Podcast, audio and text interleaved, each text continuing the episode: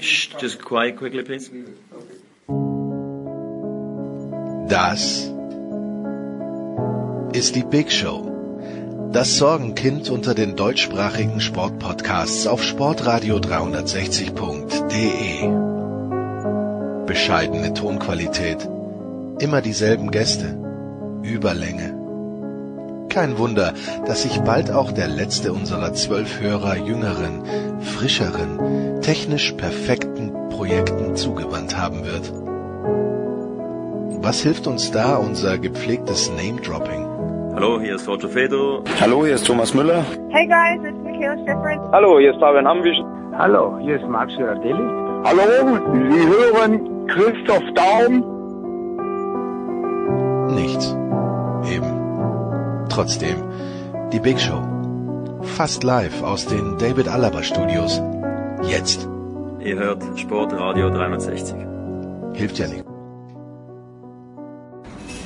Sportradio 360, die Big Show 429, eben nicht live aus den David Alaba Studios, sondern aus der Heimatstadt, ja, Geburtsstadt bin ich mir gar nicht sicher von David Alaba, nämlich aus Wien.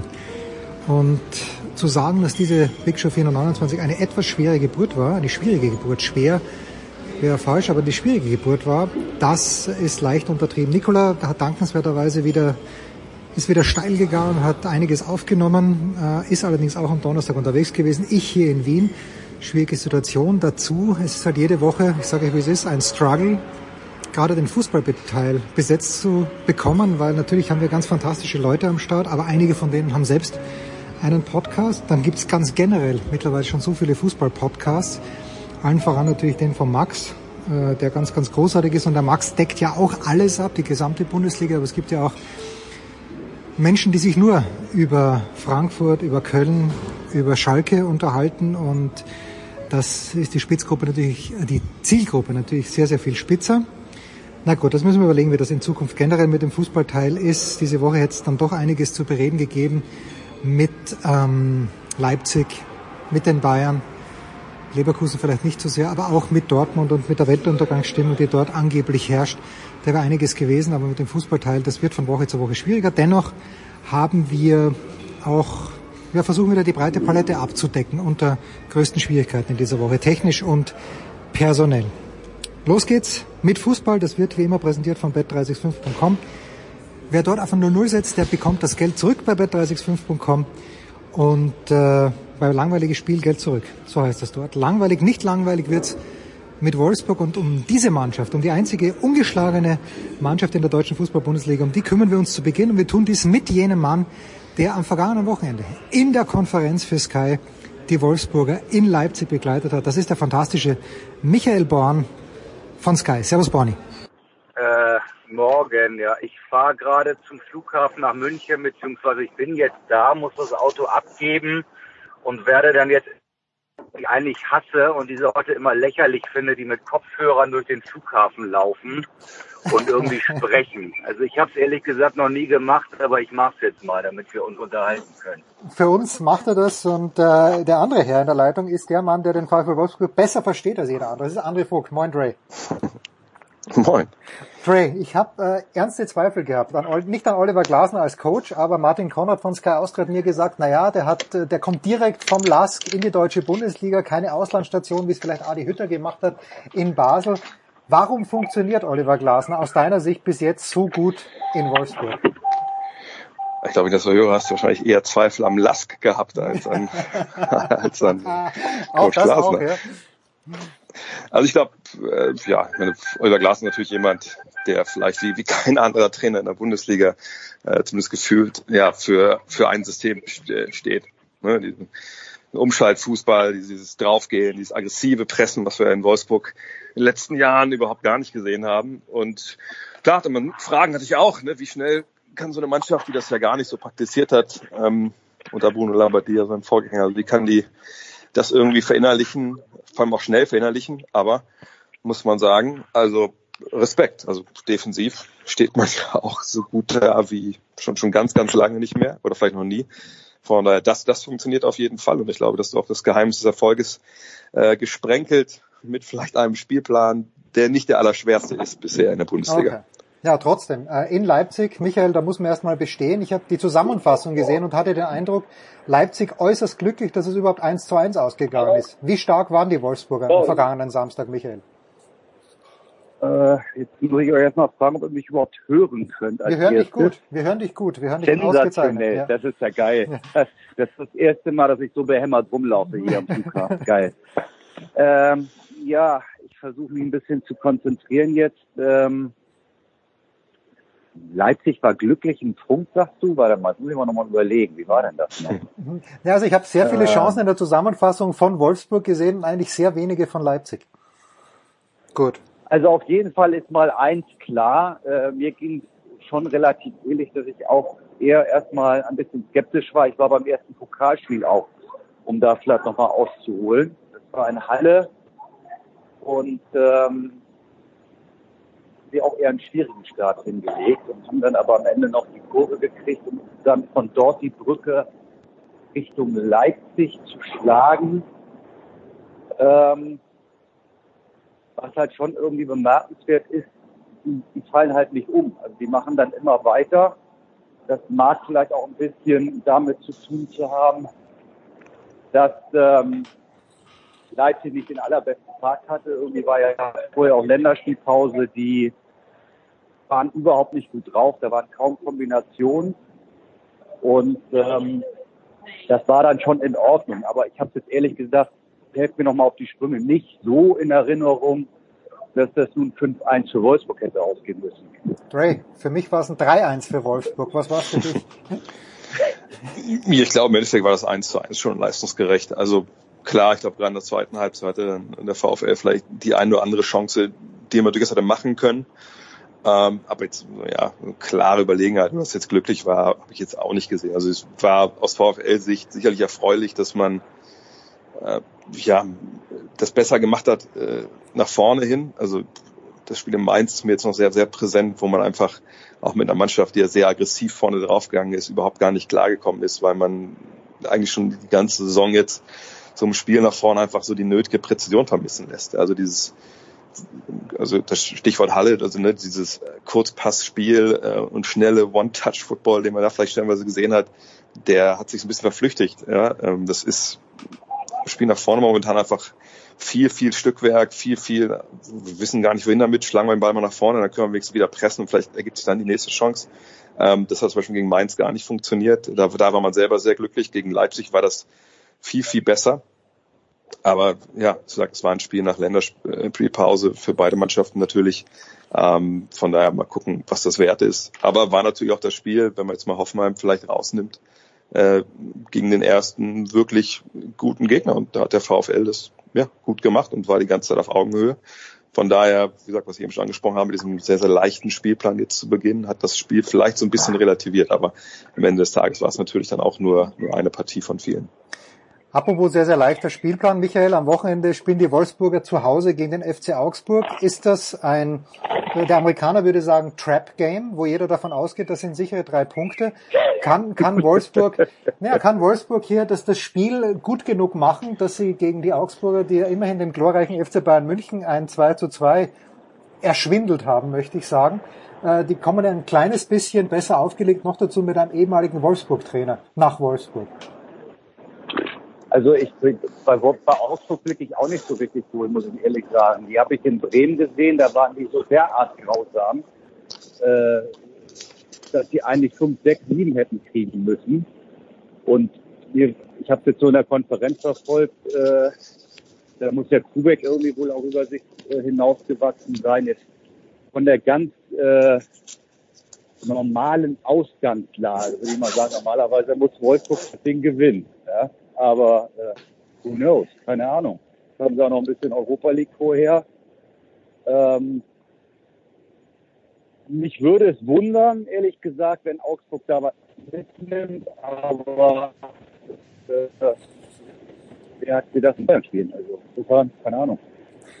Dre, was sagst du? Ich glaube, viel wird darauf ankommen, was sie in, ja, wie gesagt, viel wird darauf ankommen, was sie halt jetzt in Gent oder Gent, ich weiß nicht, was jetzt die offizielle Sprachregelung ist, also was, was sie da natürlich holen. Ähm, das wird, glaube ich, das schwerste Spiel vielleicht sogar jetzt in der Europa League Gruppe. Ähm, und dann mal abwarten. Aber ey, bisher lief das auch nach Europa League Einsätzen eigentlich, eigentlich ganz gut für den VfL. Ähm, auch wenn wir gewisse Verletzungssorgen natürlich haben. Ähm, die Mannschaft ist topfit und Augsburg, gut, witzigerweise letzter Spieltag äh, vergangene Saison war er zu Hause gegen Augsburg. Das habe ich mit einem Kollegen dann für, fürs Wölfe-Radio kommentiert. Da wusste ich irgendwann nicht mehr, was wir eigentlich für, für einen Torschrei anbringen nach dem 8 zu 1. Ach. Von daher ähm, bin ich mal gespannt, wie das jetzt läuft. Vielleicht haben wir da schon alle Tore gemacht, die wir vielleicht lieber äh, jetzt am, äh, am nächsten Spiel machen sollten. Aber klar, ich meine, man ist Favorit. Allerdings muss man auch sagen, äh, bisher hat gegen Mannschaften, die unten drin standen, so ein bisschen auch nicht immer komplett überzeugt. Man hat kein Spiel verloren, sicherlich. Ähm, aber was ich mir einfach wünschen würde vom VfL ist, dass man so ein Spiel halt nutzt, um, wie gesagt, ne, diese Abläufrichtung nach vorne, also diese Präzision, mhm. das besser einzuspielen. Ne? Das ist natürlich schwierig, dass einer wie Mehmedi jetzt fehlt. Aber ähm, das ist halt der eine große Punkt, wo ich sage, da müssen sie einfach zulegen, auch jetzt perspektivisch, weil die Effizienz, die wir stellenweise jetzt hatten, auch im Spiel nach vorne, ja, dann, wenn wir dann mal durchkombiniert haben, dann waren die Dinge ja auch in der Regel drin. Das kann ja auch mal dann ausbleiben, ja, wenn Baut Weghorst mal Ladehemmung hat, dann, dann stehst du vielleicht da, wenn er nicht aus einer halben Chance zwei Tore macht. Von daher da bin ich gespannt, aber ich glaube schon gegen Augsburg ist man natürlich Favorit und dann, dann muss man natürlich auch dann zu Hause gewinnen, wenn man weiter da oben bleiben will. Wir wollen Michael Born die weitere Peinlichkeit ersparen, dass er mit äh, einem Kopfhörer und äh, mit einem Mikrofon durch den Flughafen läuft in München. Äh, Born, nur ganz kurz zum Abschluss die Frage, äh, wo werden wir dich denn am Wochenende hören? Ich bin äh, Samstag in Berlin, mache Hertha live und fliege dann nach München und mache, äh, ich glaube, lass mich nachdenken, Osnabrück gegen Fürth, aber ohne Gewehr. Kannst du für Geld nicht kaufen. Danke dir, Michael Born. Äh, Dre bleibt noch für zwei Minuten bei uns, äh, um ganz kurz auf die NBA-Saison vorzuschauen. Ähm, Big Show 429. Äh, technisch nicht ganz einfach, aber trotzdem nach einer kurzen Pause zurück.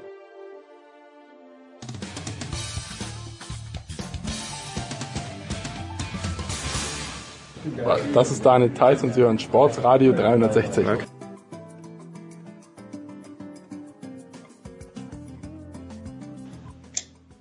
Ja, und Dre ist äh, noch ganz kurz bei uns geblieben. Dre, äh, die NBA hat begonnen in der vergangenen Nacht, äh, Mittwoch auf Donnerstag. Da möchte ich jetzt gar nicht auf die Ergebnisse eingehen, aber was ist denn die eine Mannschaft, auf die du dich richtig freust in diesem Jahr oder gefreut hast? Das ist ja damals zum ersten Mal wir NBA, muss ich direkt korrigieren. Das war natürlich die Nacht von Dienstag auf Mittwoch, ah. äh, angefangen hat. Und äh, vergangene Nacht war der zweite Spieltag. Äh, auf welche Teams ich mich freue? Ja, ja eine Menge. Also ähm, ich glaube nach diesem Sommer, wo ja so viele Stars gewechselt sind äh, wie noch nie zuvor in der Geschichte der Liga, äh, gibt es ja wirklich echt ganz, ganz wenige Teams, nur die irgendwie keine keine echt neue Geschichte erzählen, wo man echt gespannt sein muss, ähm, wie das ausgeht. Ich meine, klar, alle gucken momentan nach Los Angeles, ja, wo die Clippers ja zum ersten Mal in ihrer Geschichte wirklich eine Mannschaft haben, die, die Meister werden kann und für meinen Begriff auch momentan die,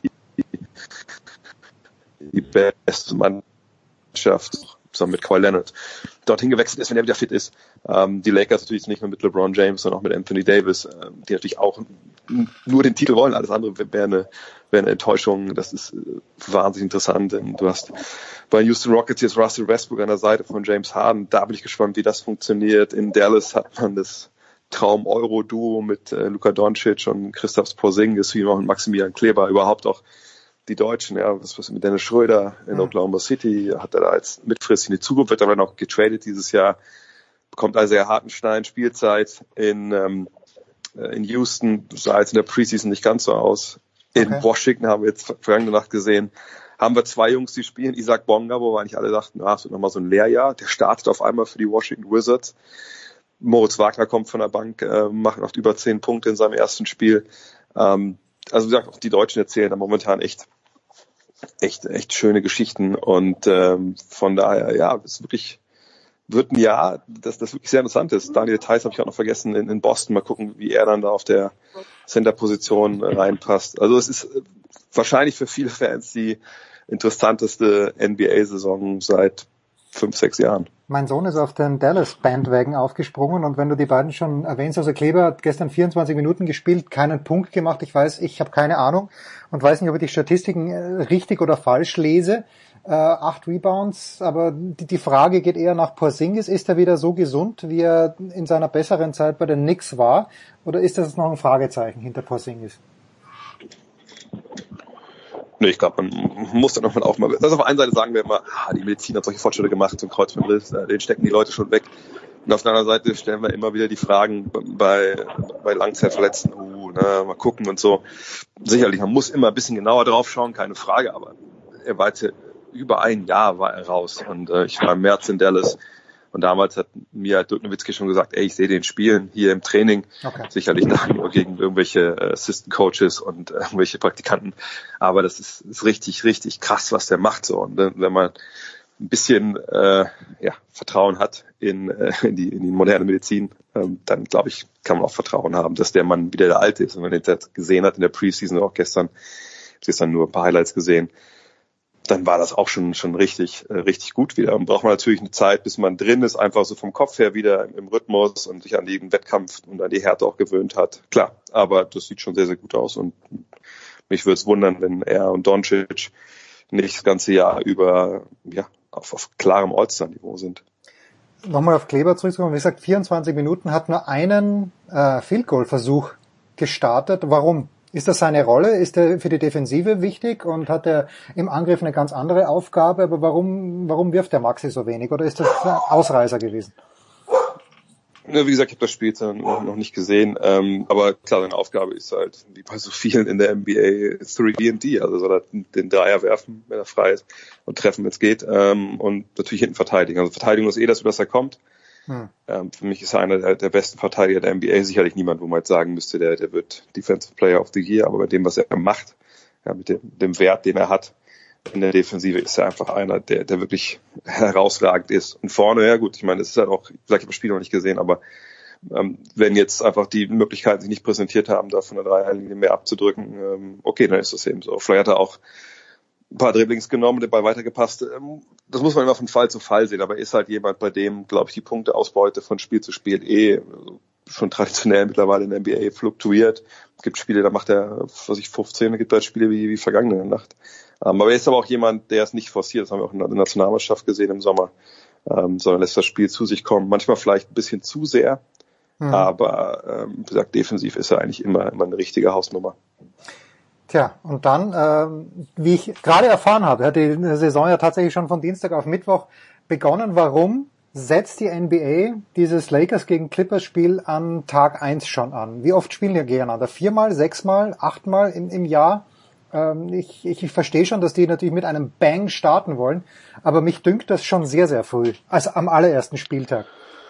Ja gut, aber im Endeffekt, du spielst halt viermal gegeneinander, wenn du in der gleichen ja, Conference ja. bist, manchmal auch dreimal, aber ähm, na gut, ich meine, wann, wann, was sind die, die, die Top-Daten, äh, wo, wo, die, wo die Welt so ein bisschen drauf schaut äh, im NBA-Kalender? Das ist vor allem Weihnachten, ja, ja da spielen sie auch gegeneinander, äh, Christmas Day. Ähm, und man hat sich jetzt, man hat sich jetzt entschieden, also schon länger, also schon seit ein paar Jahren jetzt, dass man sagt, okay, wir wollen auch Opening Night, Opening Week äh, halt ein paar richtige Kracher raushauen, um vielleicht auch schon ein bisschen, ja, schon ein bisschen Interesse gleich mal dazu haben, weil in der Vergangenheit war das wirklich so und ist bei vielen immer noch so, dass natürlich die NBA-Saison für den gemeinen Sport interessierten US-Amerikaner in der Regel so echt zu Weihnachten erst beginnt, ja, weil dann ist Football mehr oder weniger durch, zumindest für die Teams, die dann nicht mehr in die Playoffs kommen und dann hat man dann vielleicht auch mal Kopf für, für, für eine andere Profisportart.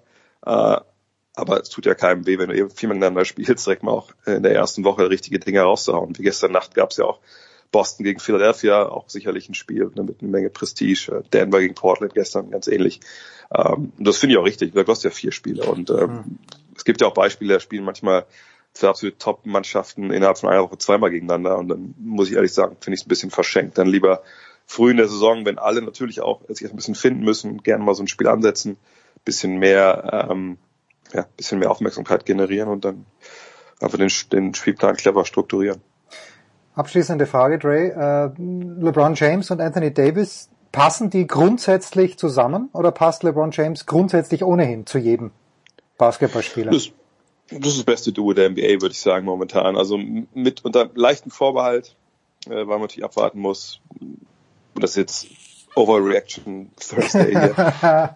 ähm, in seinem ersten Spiel sah das stellenweise bei LeBron so ein bisschen ja, ist mal blöd, das jetzt zu sagen, weil natürlich dann direkt Leute das so negativ sehen wollen, äh, wie sie es halt wollen, aber das sah stellenweise ein bisschen uninspiriert aus. Ich will nicht sagen, er sah ein bisschen alt aus, aber er ist natürlich einer der ältesten Spieler, die wir in der NBA momentan haben. So, Punkt. Man muss sich schon die Frage stellen, ne, wie kann er über diese ganze Saison äh, diese, diese Last, die er tragen muss, auch gerade im Spielaufbau oder soll, wie kriegt er das hin? So, mhm. ähm, aber ich denke, in, in den Partien, wo es drauf ankommt, da wird er natürlich da sein. Und dann muss man sagen, passen die Fähigkeiten von den beiden also exzellent zusammen. Und das ist dann einfach ein Duo, was extrem schwer zu schlagen ist. Ding ist halt, die spielen eigentlich de facto die gleiche Position. Beide sind eigentlich mittlerweile Power Forwards.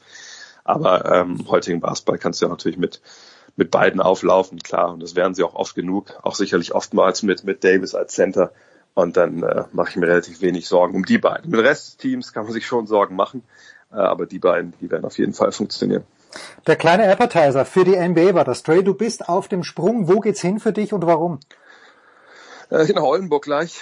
Ähm, Philipp Schwedhelm, äh, mittlerweile ehemaliger äh, Nationalspieler, ist dort unterwegs und wir treffen uns einfach zum Lunch und quatschen über, über, über Basketball, über, über ihn, über das Buch, was er geschrieben hat, was man so macht, wenn man den Mittag in, in Oldenburg verbringt. Jetzt aber nur äh, meine geografische saublöde Frage von Wolfsburg nach Oldenburg. Ist das, äh, ist das ein leckerer kleiner Trip oder ist das schon nahe an Weltreise?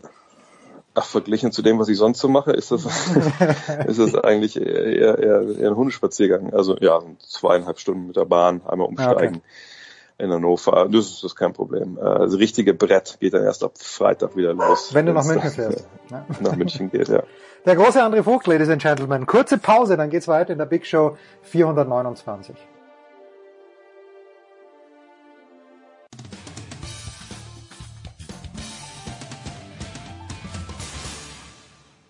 Hallo, da ist der Dominik Diem und ich höre Sportradio 360.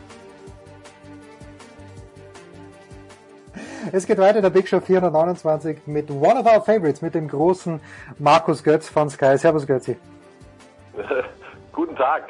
Servus nach Wien. Ja, schön, schön. Götzi und ich, äh, wir, ich, ich sage ganz offen, Götzi und ich haben auch privat öfter mal Kontakt und da sprechen wir so ein kleines bisschen über den VfB Stuttgart auch. Und letzte Woche sagt mir Markus Götz, er braucht endlich mal wieder ein Spiel des VfB, wo die so richtig einen raushauen. Was folgt als nächstes, Götzi? Der VfB verliert zu Hause gegen äh, Holstein Kiel mit 0 zu 1. Äh, ich glaube, dir graut mittlerweile von deinem einstigen Verein deines, äh, deines Vertrauens.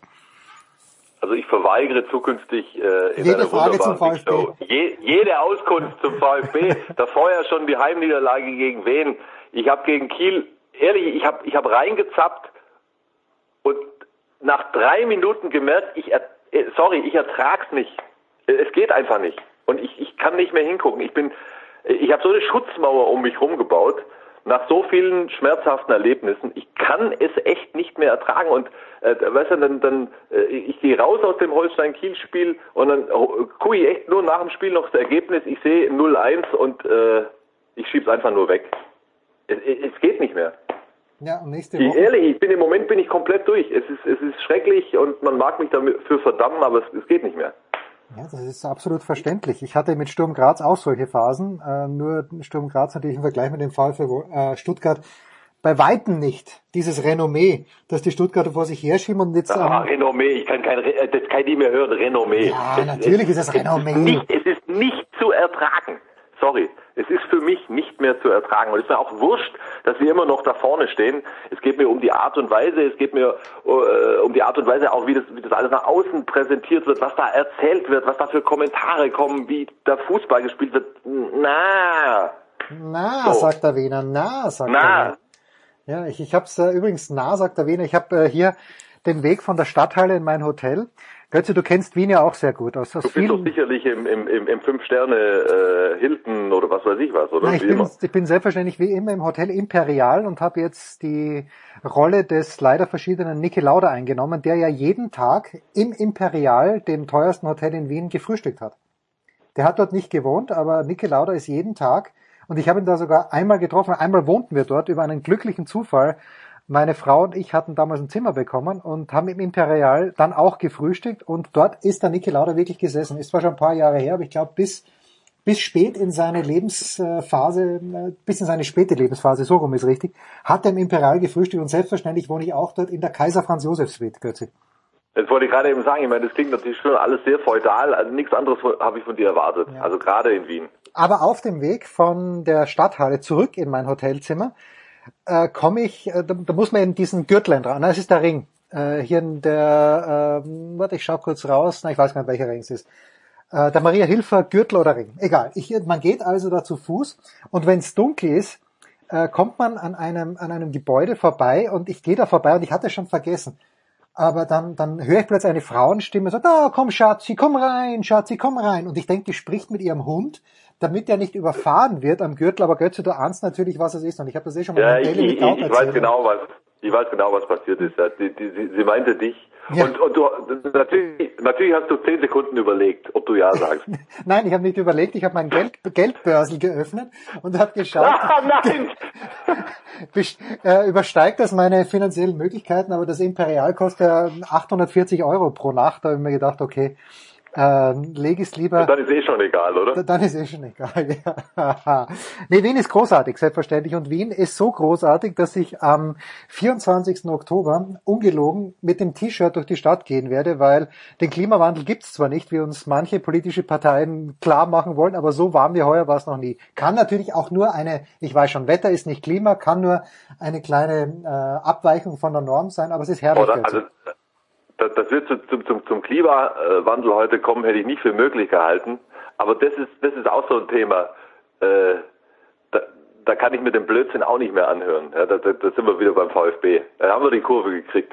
Götzchen, jetzt möchte ich dich nicht in Bredouille bringen, weil du weißt, äh, hier bei Sportradio 360, wir sagen Ja zum Radfahrer und versuchen unseren Autokonsum einzuschränken.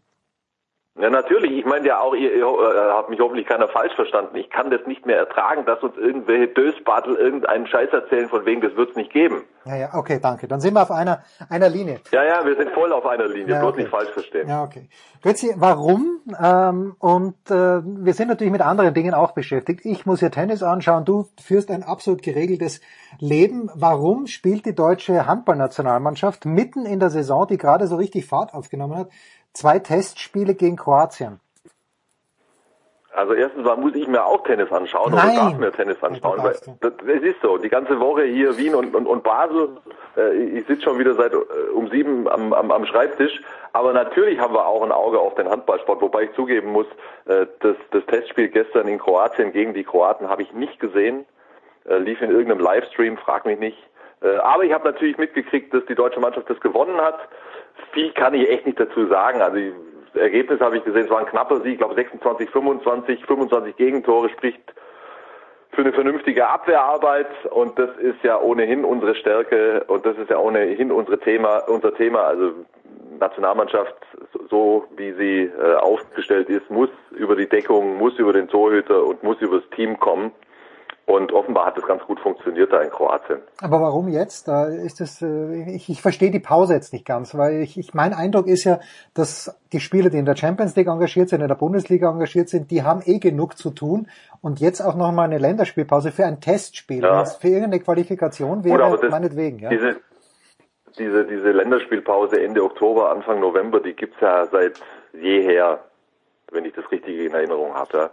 Und ähm, logischerweise argumentiert dann immer der Bundestrainer, das ist ja auch nachvollziehbar, dass er äh, diese Phase dringend braucht, um, um ja, wichtige äh, ja, Erfahrungswerte zu sammeln ähm, und äh, Dinge einzuspielen in Richtung Europameisterschaft oder beziehungsweise Weltmeisterschaft, je nachdem, was für ein Turnier dann eben im, im folgenden Januar ist. Und für Prokop, das kann ich schon nachvollziehen, ist das brutal wichtig. Ähm, ob das jetzt sinnvoll ist äh, im Gesamtheitlichen gesehen. Also wenn wir die Diskussion anfangen, äh, was den, was den Spielplan, was den Kalender beim Handball betrifft, dann müssen wir uns noch ein bisschen Zeit nehmen. Nee, die, die haben wir nicht, da kannst du die die haben wir nicht. weiter, weiter zum, zum, zum Frühstück und zum Mittagessen und wir sind immer noch dran. Die haben wir nicht, aber ich hatte vergangene Woche Zeit, ähm, um meine Eltern in der Steiermark zu besuchen. Was machen wir? Der Fernseher läuft grundsätzlich den ganzen Tag und wir hören und sehen den THW Kiel spielen in Skopje beim regierenden Champions League Sieger Götze. Und wer kommentiert? Es kommentiert Martin Schwalb an der Seite des großen Markus Götz. Götze, was ist da gewesen in der ersten Halbzeit? Ich habe jetzt, glaube ich, na, nicht ganz 14, aber 12 Tage Zeit gehabt, um mir Gedanken über dieses Spiel zu machen. Und ich bin mit diesem Spiel eingeschlafen, wieder aufgehört. Ich habe immer noch nicht verstanden, was ist in dieser ersten Halbzeit passiert. War es nur Niklas Landin? War es Skopje, die an irgendwas zerbrochen sind? War es der Kommentar von Markus Götz? Götze, hilf mir weiter. Ja, wahrscheinlich das Letzte. Ja, ich glaube auch. Ähm, Äh, das ist, das ist schon geil, gell? Das war ein absolut außergewöhnliches Spiel und trotzdem muss ich mich erstmal wieder erinnern, was da äh, im, im Detail passiert Ich glaube 16 zu 4 stand. 16 zu 4 stand. Zur Halbzeit nur sechs Gegentore waren für den THW Kiel. Äh, Habe ich nicht erlebt äh, auf, auf diesem Niveau jemals irgendwo. Völliger Wahnsinn. Äh, ich habe einen Champions League-Sieger gesehen, der in eigener Halle völlig in sich zusammengebrochen ist. Ich habe Spieler gesehen, die, äh, wie gesagt, die Champions League-Trophäe hochgestemmt haben, die äh, beim Zulaufen auf einen Torhüter namens Niklas Landin in blanke Panik ausgebrochen sind und dann vorsichtshalber die Dinge einfach mal einen Meter am Tor vorbei oder übers Tor geworfen haben. Ähm, ich habe eine Kieler Mannschaft gesehen, die einfach wie aus einem Guss gespielt hat, äh, vorne auf den Punkt, hinten super verteidigt, äh, dahinter dann nochmal ein Torhüter außer Rand und Band. Also da sind viele Dinge zusammengekommen, dass die Kieler das dann auch letztendlich ähm, mit einem Elf-Tore-Sieg abschließen, äh, wo ja Mitte der zweiten Hälfte das Ganze schon nochmal ein bisschen zusammengeschrumpft ist, ich glaube auf sechs oder sieben Unterschied und wo es auch einen Moment gab, wo die Halle auch nochmal da war und wo äh, das Ganze hätte auch nochmal einen anderen Drive bekommen können und trotzdem bleiben sie auch da standhaft und, und gehen am Ende mit einem Elf-Tore-Sieg raus ja, das war ein echtes Statement von, von, von Kiel und die haben ja auch dann anschließend noch in Montpellier gewonnen. Jetzt also mit Auswärtssiegen in Vesprem, in Skopje, in Montpellier meldest du logisch Ansprüche auf den Gruppensieg an. Also schon bemerkenswert, wie sich die Kieler nach einem Jahr Abstinenz in der Champions League zurückgemeldet haben. Jetzt wissen wir aus der Fußball Champions League, Götze, dass die Gruppenphase im Herbst relativ Wurst ist. Ähm, kann man da im Handball ein kleines bisschen mehr reinlesen, was dann beim Final Four in Köln passieren wird? Weil dort dünkt's mich ja auch, die vier Mannschaften, die dort sind, die besten in Europa, das ist ja dann auch wieder ein Münzwurf. Können sich die Kieler da irgendwas kaufen davon, außer dem Gruppensieg?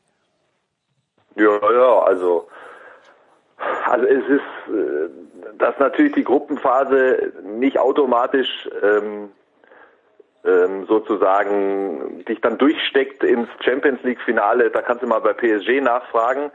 Aber es ist natürlich nicht unerheblich. Zum einen, weil der Gruppensieg ja für die direkte Teilnahme im Viertelfinale berechtigt. Das heißt, du würdest diese, diese sogenannte Achtelfinal-K.O.-Runde ist ja kein reines Achtelfinale, weil ähm, äh, aus vier Gruppen kommen da Mannschaften zusammen nach einem vollkommen undurchsichtigen System. Das müssen wir jetzt hier nicht erklären. ja, ich finde es ja einfach totaler Wahnsinn. Ich meine, du hast einen Wettbewerb mit vier Gruppen und äh, also zwei unterschiedliche Formate, also zwei Achtergruppen, die sogenannten starken Gruppen und dann gibt es diese äh, C und D, wo aber nur dann am Ende äh, zwei Mannschaften sich fürs Achtelfinale qualifizieren und aus diesen starken Gruppen kommen die Mannschaften auf den Plätzen zwei bis sechs jeweils in dieses Achtelfinale und wie gesagt, die, die Gruppensieger gehen halt direkt ins Viertelfinale. Das muss das Ziel des THW sein, weil du natürlich diese extreme Beanspruchung hast, gerade über oder für die Bundesligamannschaften, ähm, das ist ja der große Nachteil im Vergleich zu den anderen europäischen äh, Spitzenclubs. Dann hättest du halt im Frühjahr, wo eh Halligalli ist, äh, zwei wahrscheinlich nicht ganz unintensive K.O.-Spiele weniger und das würde die Chancen auf jeden Fall erhöhen, ähm, um nach Köln zu kommen. Also, Garantie ist es nicht. Trotzdem, äh, die Erfahrung hat schon auch gezeigt, dass du äh, gut beraten bist, die bestmögliche Ausgangsposition dir zu holen äh, in dieser Gruppenphase ähm, ja, um, um, um den Weg so leicht in Anführungszeichen wie möglich zu machen. Also das ist schon, das ist schon gut für Kiel auf jeden Fall und auch wichtig. Lass uns noch ein Wort zur deutschen Handball-Bundesliga verlieren, denn Tabellenführer, Momentaufnahme. Tabellenführer ist Hannover Burgdorf, aber immerhin, ich meine 17 zu 3 sind 10 Spiele absolviert, so ähm, da, da, da glaube ich nicht mehr nur an Zufälle. Warum ist Hannover in diesem Jahr bis jetzt so gut, denn bei den Amerikanern sagt man dann immer gerne, wenn sich das irgendwann mal auflöst, they were fun while they lasted. Aber wie lang wird's denn, wird's denn mit Hannover gut gehen in deiner Glaskugel, Götzi? Die Glaskugel ist da ziemlich verschwommen, aber es geht jetzt schon länger gut, als ich das äh, in kühnsten Träumen oder in verrücktesten Träumen für möglich gehalten hätte. Und ich meine, sie hatten natürlich dieses günstige Auftaktprogramm, musste natürlich trotzdem auch alles gewinnen. Sie sind dann auf diese Welle draufgekommen, die sie immer noch trägt. Äh, die Konstellation war ja so, dass ähm, ja man viele alteingesessene und äh, zum Teil auch hochdekorierte Spieler, wie zum Beispiel Kai Häfner im vergangenen Sommer, abgeben musste oder abgeben wollte. Das hat übrigens auch was mit Finanzen zu tun gehabt. Man hat dann sozusagen aus einer Mischung aus Zwang und Wille vor allen Dingen auf den Nachwuchs gesetzt. Ähm, da waren ein paar richtig gute Leute mit dabei, das ist richtig gut gearbeitet worden in den letzten Jahren. Iker Romero betreut da ja schon seit längerem die A-Jugend, das ist ja schon auch mal eine Aussage. Und ähm, diese Mischung jetzt aus, aus Jung und Alt und dem Aufblühen des einen oder anderen im Herbst seiner Karriere, Morten Olsen ist da natürlich gemeint, ähm, dann funktioniert plötzlich das Torhüter-Duo, was ja in den letzten ein, zwei Jahren bei Hannover so gut wie gar nicht geklappt hat.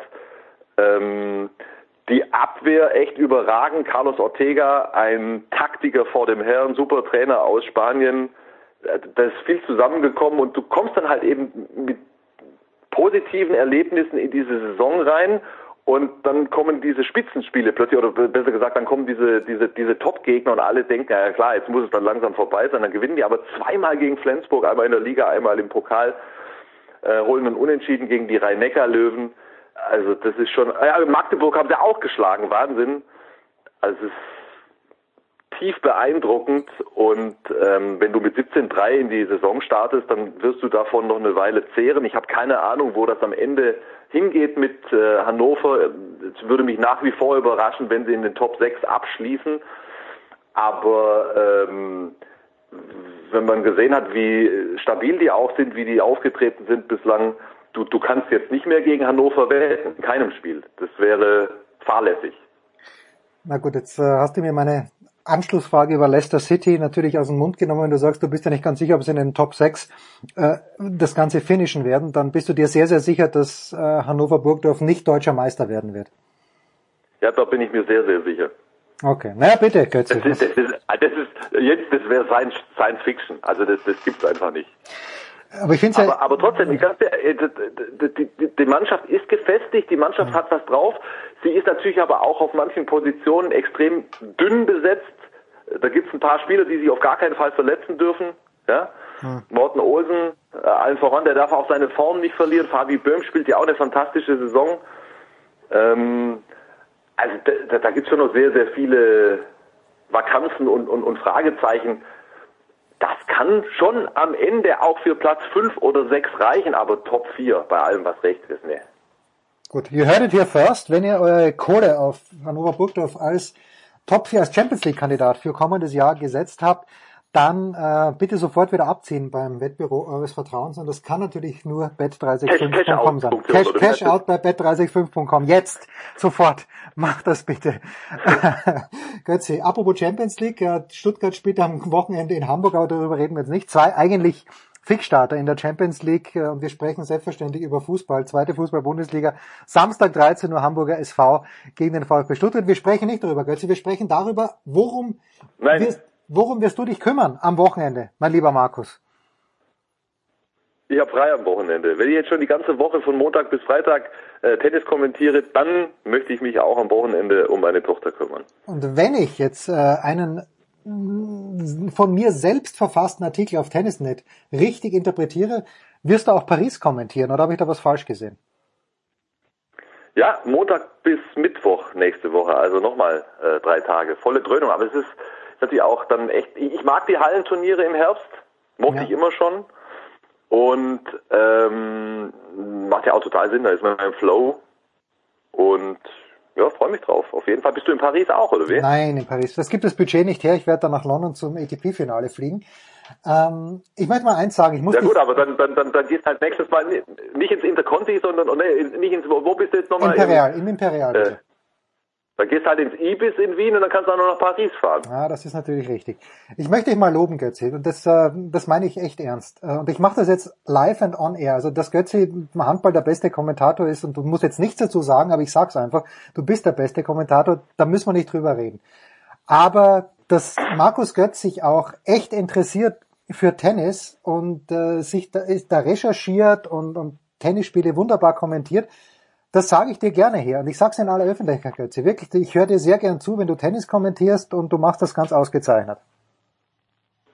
Puh, weiß, weiß jetzt auch nicht. Ich bin Ja, du sollst weiß gar sagen. nicht, womit ich die. Nein, das, du Bitte. hast einfach mit deiner, mit Ja, deiner Tennis, du, ich meine, wir sind doch alle mit Tennis aufgewachsen, weil so viel älter als ich bist du ja auch nicht. Vielleicht ja, die, ein, 15, zwei Monate. die 15 Jahre, die fallen nicht ins Gewicht. Die machen wir einfach weg. Aber hey, wie, wie, wie, Tennis war der erste Sport, den ich betrieben habe. Ich habe mit vier angefangen, Tennis zu spielen.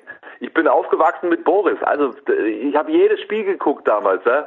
Ähm, das, das hast du ja äh, dann sozusagen in die Gene irgendwie gekriegt. Und ähm, es lässt mich auch nicht los. Es lässt mich auch nicht los. Es, ich, ich gebe offen und ehrlich zu, äh, im Laufe einer solchen Turnierwoche, da begegnet man auch Spielen und da wirst du mir recht geben, da muss man sich auch durchbeißen, um es mal vorsichtig zu formulieren. Aber es gibt ja dann auch immer wieder äh, Highlights, das, das, das ist äh, großartig, das ist aufregend. Also wenn ich zum Beispiel da den Yannick Sinner, den 18-Jährigen in Wien, gesehen habe, wie, wie der da aufgetreten ist, wie der den Kohli weggefegt hat, äh, was da schon alles da ist in diesem Alter, super beeindruckend oder allergrößtes äh, Vergnügen auch, weißt du, ein Spiel Rublev gegen Bublik, wo du denkst, ja gut, Rublev gegen Bublik, weiß ich nicht, ob ich das gucken muss, aber so ein verrücktes Spiel mit einem vollkommen durchgeknallten äh, Alexander Bublik, sowas habe ich noch nie gesehen, der, äh, der zweite Aufschläge mit 218 kmh durch die Gegend feuert, äh, dem alles vollkommen wurscht ist, der eine Beinarbeit hat wie ein Bezirksligaspieler. Äh, also das ist ja, da, da gibt es immer wieder Sachen, die, äh, die finde ich äußerst spannend beim Tennis. Auch in dieser Woche. Auch in dieser Woche in Wien. So, das war's jetzt mit, mit Götze. Ich danke dir herzlich. Wir machen eine, also wir machen eine Pause in der Big Show 429. Ich übergebe mal an Nikola, der, wie gesagt, in der ganzen Welt unterwegs ist und äh, uns dennoch versucht mit Rugby, mit Football, mit Baseball und Motorsport zu versorgen.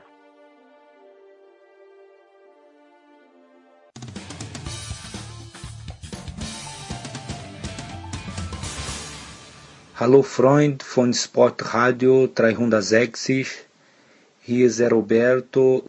Servus. Big Show 429, äh, die Außenstudios Malta übernehmen und wir sprechen äh, mit Jan Lüdecke von äh, jetzt im Augenblick Pro 7 Max und es soll um Rugby gehen logischerweise, wenn Jan dabei ist. Hallo Jan. Hi, servus.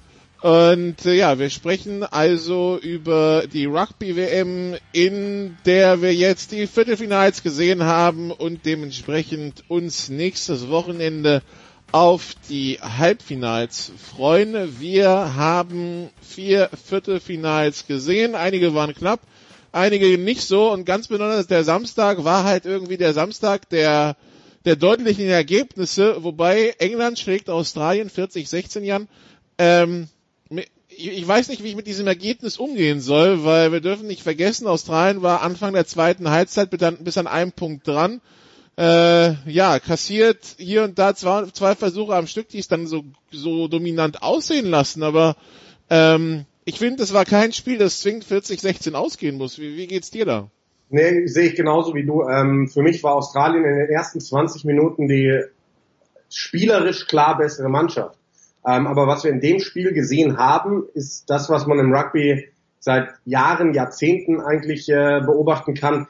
Die besten Teams der Welt, die müssen nicht immer die optisch bessere Mannschaft sein. Die sind die, die kleinste Fehler des Gegners einfach gnadenlos bestrafen. Also gerade wenn wir auf den, ich glaube, es war der zweite Versuch von Johnny May schauen, die Australier wirklich in einer sauguten Feldposition und dann schmeißt halt der Pocock irgendwie den Ball in die Hände von Henry Slate und zack, bumm, äh, kassieren die den zweiten Versuch. Da war Australien voll am Drücker. Und ähm, von daher, wenn, wenn Australien diese Fehler nicht macht, dann bleiben die, glaube ich, deutlich länger im Spiel. Ähm, aber England hat halt echt bewiesen, ähm, dass sie zu einer absoluten, zu einem absoluten Titelanwärter gereift sind, weil sie diese kleinen Fehler so böse bestrafen. Ja, und äh, bei, bei Australien hieß es dann, Michael Shaker, der, der Coach der Australier, hat, äh, ist dann zurückgetreten nach dem Spiel. Wie muss das Fazit der Australier jetzt ausfallen? Sie waren 2015 im Finale, wenn ich mich recht erinnere.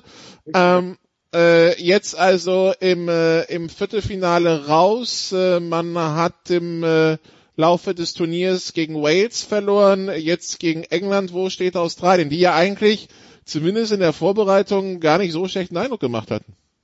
Ja, wo die stehen, das werden wir dann sehen. Ähm, ich meine, die haben schon Probleme in Australien, bei denen ist halt einfach diese Rugby-Variante nicht die populärste. Bei denen ist Rugby League, also das 13. Rugby, deutlich populärer. Bei denen ist Aussie Rules Football populärer ähm, und äh, entsprechend halt das 15er Rugby nicht die Nummer eins. Die haben auch deswegen durchaus Finanzprobleme im Verband. Also die tun sich schwer, da wirklich gute Sponsoren ranzukriegen. Ähm, Potenzial an Rugby-Spielern im Land wird Australien immer haben. Ähm, weil, ja, mal durch diese verschiedenen Sportarten, die sich schon irgendwo alle ähneln, haben sie viele Spieler, die, die diese Kontakt-Kollisionssportarten auf allerhöchstem Niveau spielen können. Ähm, für mich eine ganz große Frage, was sie für einen, für einen äh, Coach dann installieren. Also die brauchen jemanden, der der die aufbaut, wie so ein Joe Schmidt, der, der aus den Iren wahnsinnig viel gemacht hat, wie ein Eddie Jones, der nach Japan, England zu einem Titelaspiranten gemacht hat. Also das ist für mich so die Schlüsselposition bei denen. Also, die Engländer setzen sich am Ende deutlich durch gegen Australien 40-16, qualifizieren sich fürs Halbfinale, indem sie auf die All Blacks treffen werden, auf Neuseeland. Die haben Irland 46-14 geschlagen und das war dann das umgekehrte Bild vom, vom Spiel davor. Die Neuseeländer, die wirklich Irland erstickt haben, 22-0 zur Halbzeit ähm, und es wurde sogar zwischendurch noch deutlicher. Äh, wir dürfen nicht vergessen, Irland ist ein Team, das A, die All Blacks letztes Jahr noch geschlagen hat, das äh, zu den, zu den Top-Teams der Welt in den letzten vier Jahren gezählt hat. Und die wurden jetzt von diesen All Blacks ich möchte jetzt nicht sagen vorgeführt, aber schon deutlich in die Schranken gewiesen. Was ist da passiert, Jan? Ja, das ist schwer zu, zu beantworten, aber also man sieht auch da wieder die All Blacks ähm, mit ihrer Erfahrung, mit ihrem Siegergehen aus den, aus den letzten Weltmeisterschaften, die wissen, wie man sich auf so ein Turnier hin vorbereitet, wie man durch so ein Turnier kommt, wie man zum richtigen Moment piekt und ähm, es sieht wirklich so aus, als hätten die ihren ein Jahr zu früh gepiekt. Die waren die beste Mannschaft der Welt im Jahr 2018.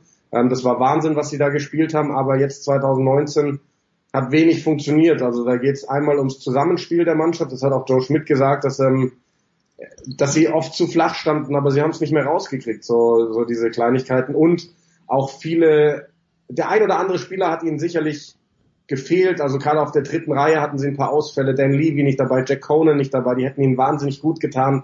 Ähm, einige Spieler waren wirklich ein Schatten ihrer selbst. Also wenn ich mir die erste Reihstimme anschaue, Keen Healy, Tyke Furlong. Tyke Furlong war für mich 2018 fast der beste Spieler in der ganzen Rugby-Welt.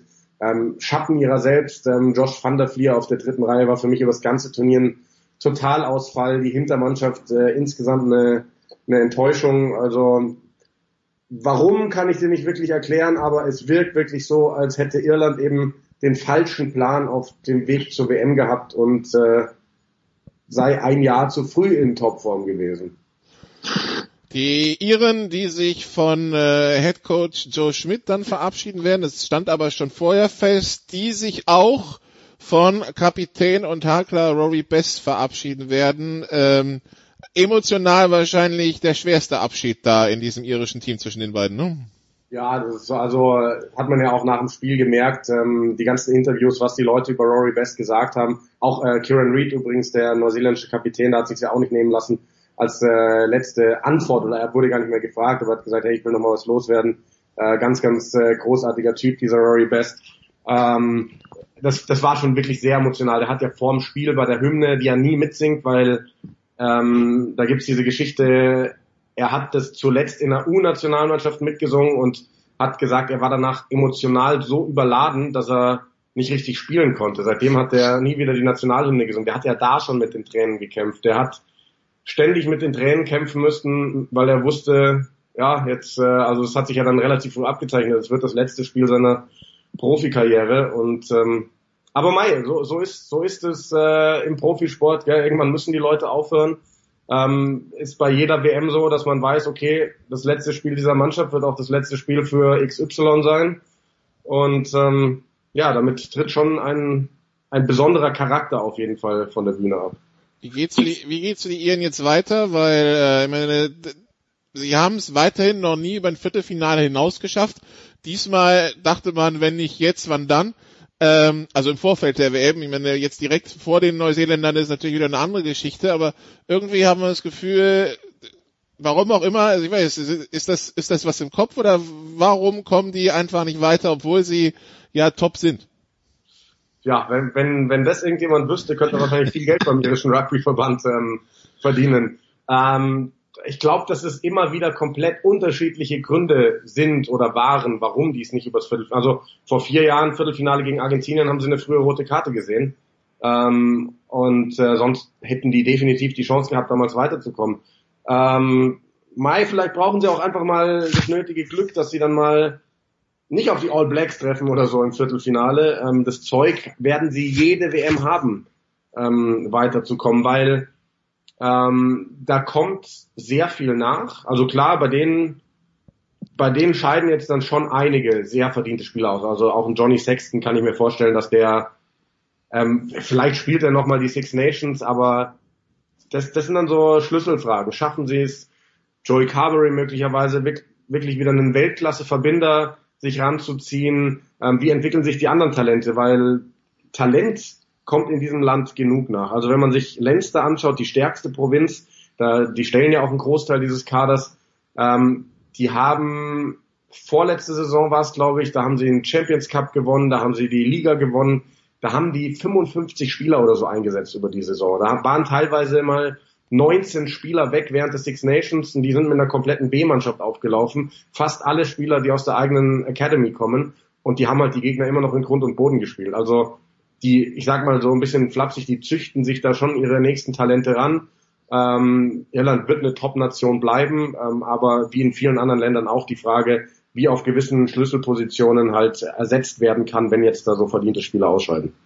Und natürlich auch äh, Faktor, ich meine, das sind, das sind vielleicht kleine Sachen, aber so oft wie gerade Jonathan Sexton die, die eine oder andere Gasse verpasst hat, das tut dann in so einem Spiel gegen Neuseeland dann weh. Das sind die Fehler, die auf diesem Top-Niveau nicht passieren dürfen, wo man sich dann immer wieder fragt, warum sie trotzdem passieren. Ne?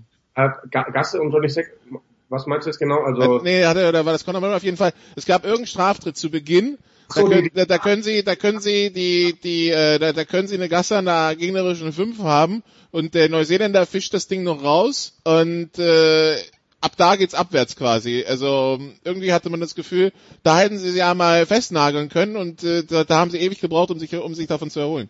Ja, absolut. Also das waren diese Dinger, die bei, also bei Irland hat gefühlt gar nichts funktioniert in dem Spiel. Ähm, und daran siehst du aber auch den Unterschied zu England oder Neuseeland, Stand 2019, Stand jetzt.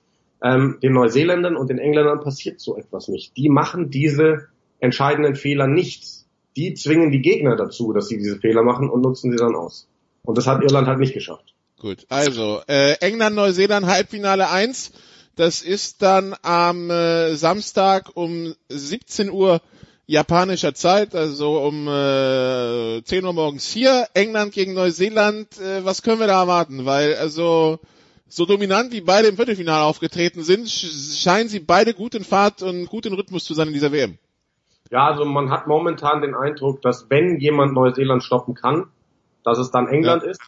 Ähm, wird super spannend. Also ich habe mir gestern noch einen englischen Podcast angehört, ähm, bei dem Danny Kerr und Chris Ashton ähm, so die, die Hosts sind, also zwei Jungs, die wirklich äh, im Fall von Danny Kerr sogar dramatisch diese WM verpasst haben. Also dem wurde einfach ein anderer Spieler vorgezogen und die wirklich sagen, sie haben unfassbare Angst vor Bowden Barrett, äh, vor dem äh, zweifachen Weltrugby-Spieler, der ja ähm, das war so der taktische Kniff von Steve Hansen bei Neuseeland. Bowden Barrett hat jahrelang auf der Verbinderposition gespielt, auf der 10 ähm, ist da eben zweimal Welt-Rugby-Spieler des Jahres geworden. Jetzt hat der den auf die Schlussposition gestellt, weil er unbedingt Richie Moanga auf der 10 haben wollte. Das hat eine Zeit lang gar nicht gut funktioniert und alle haben gesagt, der Hansen muss zurück zu Barrett auf der 10. Und bei dieser WM sieht auf einmal die Rugby-Welt, warum Steve Hansen an dieser Verbindung festgehalten hat. Weil Moanga das Spiel noch besser managen kann als Borden Barrett von der 10 aus, ähm, weil er ein besserer Kicker ist, also der lässt weniger Möglichkeiten auf die Stangen liegen und weil Bowden Barrett, der einer der allerschnellsten Spieler der Welt ist,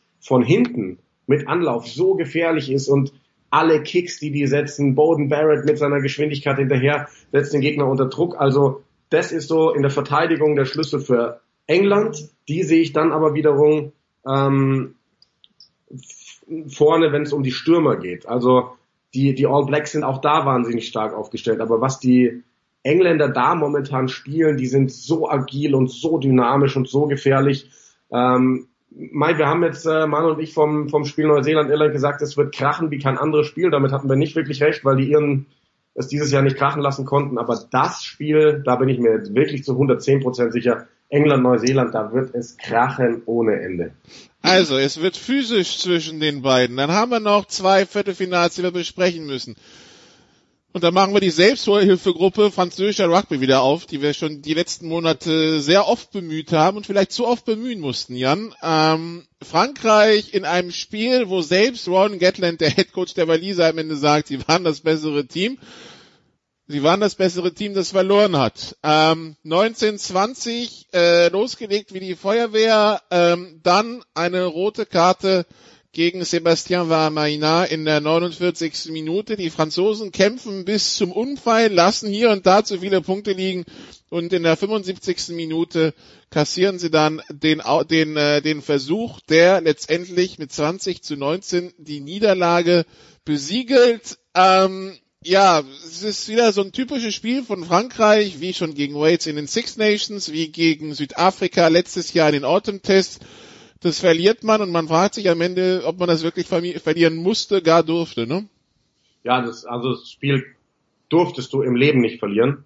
Ähm, war Maina ganz klar der Knackpunkt. Also die hatten das Spiel bis zur roten Karte völlig im Griff. Ähm, und dann in Unterzahl kannst du ein Spiel nicht mehr kontrollieren. Ähm, also aber sie haben es tatsächlich 25 Minuten ja wirklich gut hinbekommen. Also die, die Waliser mussten trotzdem beißen. Ja, ja, klar, klar. Sie haben es ganz gut, sie haben es gut verteidigt bekommen, aber ja. sie haben es nicht mehr kontrollieren können. Mhm. Das war halt so der Unterschied. Bis dahin haben sie wirklich das Spiel kontrolliert. Die waren so viel besser. Wales ist nichts eingefallen. Also Frankreich hätte dieses Spiel mit Sicherheit gewonnen, wenn sie das Spiel mit 15 Mann beendet hätten. Und diese Aktion war ja so dämlich von Bahamahina. Also ich verstehe bis heute nicht, wie in Zeiten, also wenn das jetzt, ich sag mal ganz äh, blöd, wenn das bei uns auf dem Rugbyfeld, also bei mir jetzt im Amateurbereich passiert, hat er nichts verloren, aber okay. Ähm, aber wie ein Profi-Rugby-Spieler in Zeiten des Videoschiedsrichters, den gibt's ja nicht erst seit gestern, so eine Aktion bringen kann, der weiß doch, ganz egal wie viel Hormone damit spielen, wie viel Adrenalin, der weiß doch, dass er dafür eine rote Karte kriegt und dass er seine Mannschaft damit so sehr schwächt, dass sie wahrscheinlich das WM-Halbfinale ähm, verpassen. Und wir hatten, wir hatten den Valmaina noch gelobt, weil der hat so gut gespielt, da hat er auch den ersten Versuch gelegt und haben gesagt, wir haben ihn die letzten Jahre so oft kritisiert, weil er ähm, immer wieder Probleme mit der Disziplin hat und dann haut er ein Megaspiel raus und dann zack, bumm, Disziplin raus, Ende. Also ist schon verrückt. Was machen die Franzosen mit dieser WM, wo man befürchten musste, dass sie die Gruppe nicht überstehen und am Ende sie dastehen und man sich denken, das Halbfinale war zum Greifen nah und damit auch, wenn du erstmal im WM-Halbfinale bist, ist ja alles möglich. Ähm, das ist, äh, das ist ein, also sagen wir es mal so, jetzt als Franzose, der das Ding hier moderiert, äh, so, so, eine, so eine Rutsche wie, wie vor vier Jahren gegen Neuseeland oder dieses Jahr in Irland, da denkst du halt, okay, sie waren einfach schlechter bei sowas, denkst du halt wieder, Mann, musste das jetzt sein, ne? Absolut. Also ich glaube aber trotzdem, dass die WM der nächste richtige Schritt in Richtung WM 2023 ist. Die ist ja dann in Frankreich.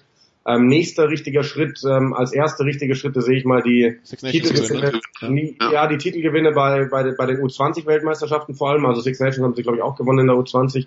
Ähm, was da im Nachwuchs jetzt gerade produziert wird, ist der absolute Wahnsinn. Da haben wir auch einiges schon gesehen bei dieser WM mit Dupont, mit Tamak, mit Pinot, ähm, Pinot übrigens für mich vielleicht der beste Hintermannschaftsspieler der Welt momentan. Also ist ja absoluter Wahnsinn, was der spielt.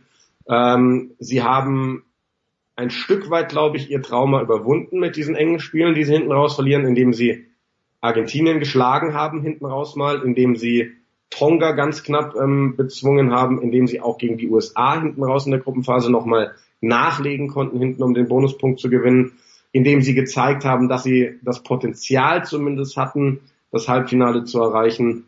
Ähm, also dementsprechend glaube ich, Frankreich, wenn man mal das weite Ziel 2023 sieht, ist auf einem sehr, sehr guten Weg, weil ich bin überzeugt, dass sie in vier Jahren zum ganz, ganz engen Top-Favoritenkreis zählen werden.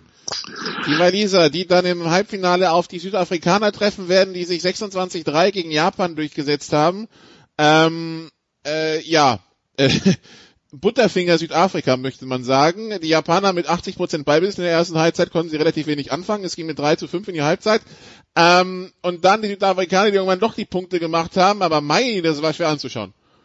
Es war schwer anzuschauen, also gerade so, sag ich mal, für einen Rugby-Neuling, für einen Rugby-Lion sicherlich ein super unattraktives Spiel in der zweiten Hälfte. Die erste Hälfte war irgendwie noch so, durch diesen vielen Ballbesitz von den Japanern, was die da aufgezockt haben, war ja der Wahnsinn, auch wenn es am Ende nicht wirklich erfolgreich war, weil bis auf die drei Punkte haben sie ja nichts mitgenommen. Ähm, aber für, sag ich mal, für den, für den Rugby-Trainer oder den Taktikversteher war das halt so eine Glanzleistung von Südafrika. Die haben Japan einfach erstickt mit ihrer Spielweise. Das war nicht schön anzuschauen, diese ganzen Boxkicks von Faf de Klerk. Übrigens an dieser Stelle, wie fucking gut ist eigentlich Faf ja. de Klerk Neuner? Also das ist ja Wahnsinn. Aber diese ganzen Boxkicks, ähm, dann mit ihren stämmigen Stürmern, da hatte Japan und das hatte ich ja auch so erwartet, das habe ich ja vorher gesagt, dann einfach keine Chance. Also die waren körperlich zu stark, ähm, die Südafrikaner.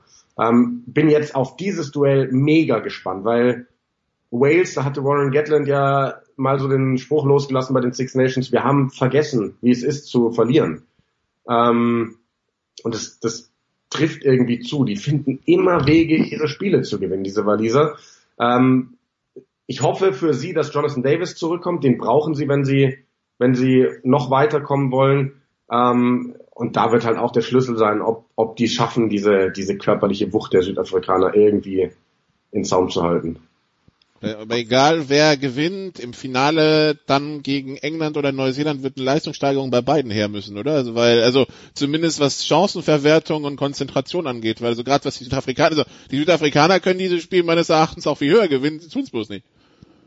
Ähm, ja, definitiv. Ähm, ich ich habe ich hab so ein bisschen die Konstellation für mich durchgespielt und ich habe irgendwie so ein paar Vermutungen. Ich habe zum Beispiel gesagt, wenn England Weltmeister werden sollte, dann glaube ich nur in einem Finale gegen Südafrika.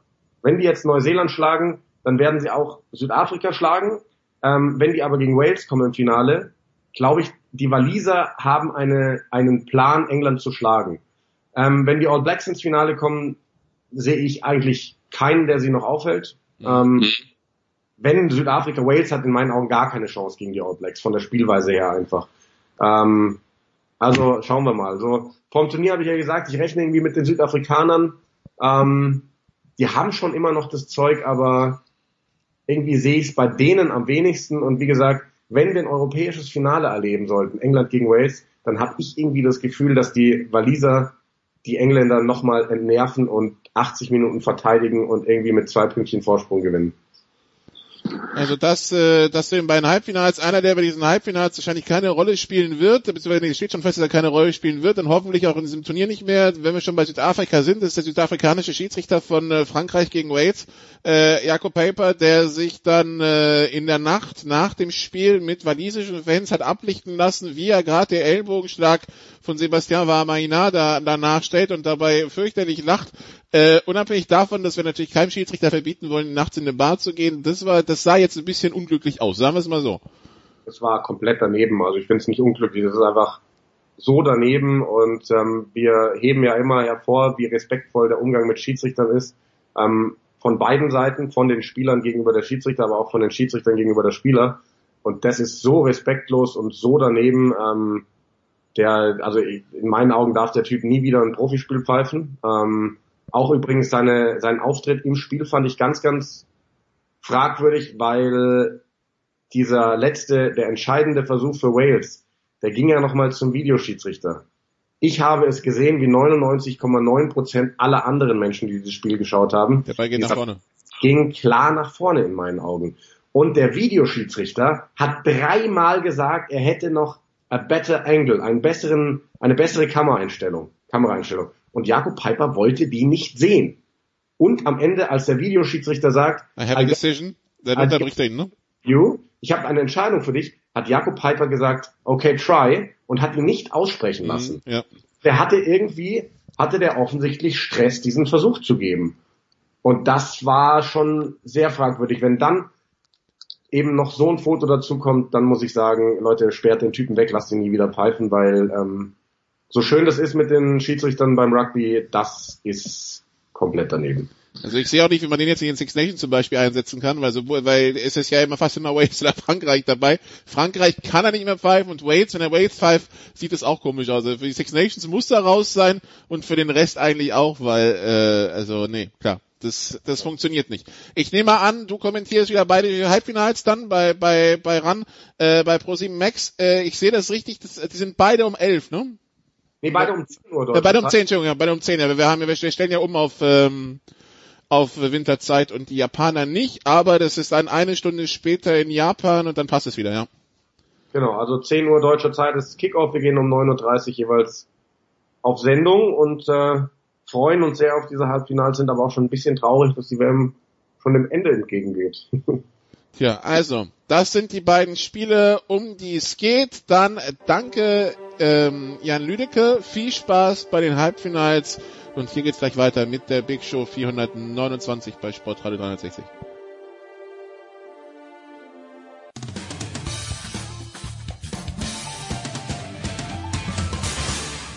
Hallo, hier ist Markus Windihock und ihr hört Sportradio 360.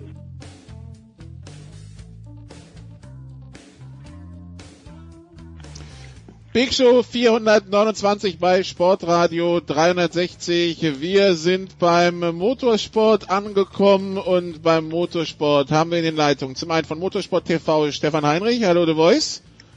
Ich grüße euch, ich freue mich sehr und ich glaube, der Stefan Ehl ist diesmal ohne, ohne Sohn, er ist allein. Ja, der hat, er hat nur von Stöpseln gesprochen, nicht von, nicht von einem Sohn. Stefan Ehlen von motorsportboard.com. Wie schaut's aus? Äh, stimmt tatsächlich, ich hatte meinen kleinen Sohn gerade noch auf dem Arm, aber als dann der Anruf kam, dann äh, habe ich selbstverständlich geguckt, dass meine Frau übernimmt, ja. Also die, ich bin, ich bin alleine da. Die nächsten also, 20 Minuten muss Sohnemann, muss Sohnemann alleine überstehen. Das wird er dann hoffentlich schaffen. Wir sprechen über Motorsport, natürlich über die Formel 1, die am Wochenende in Mexiko Stadt äh, Stopp macht, bevor es dann die Woche drauf direkt in Austin, Texas weitergeht.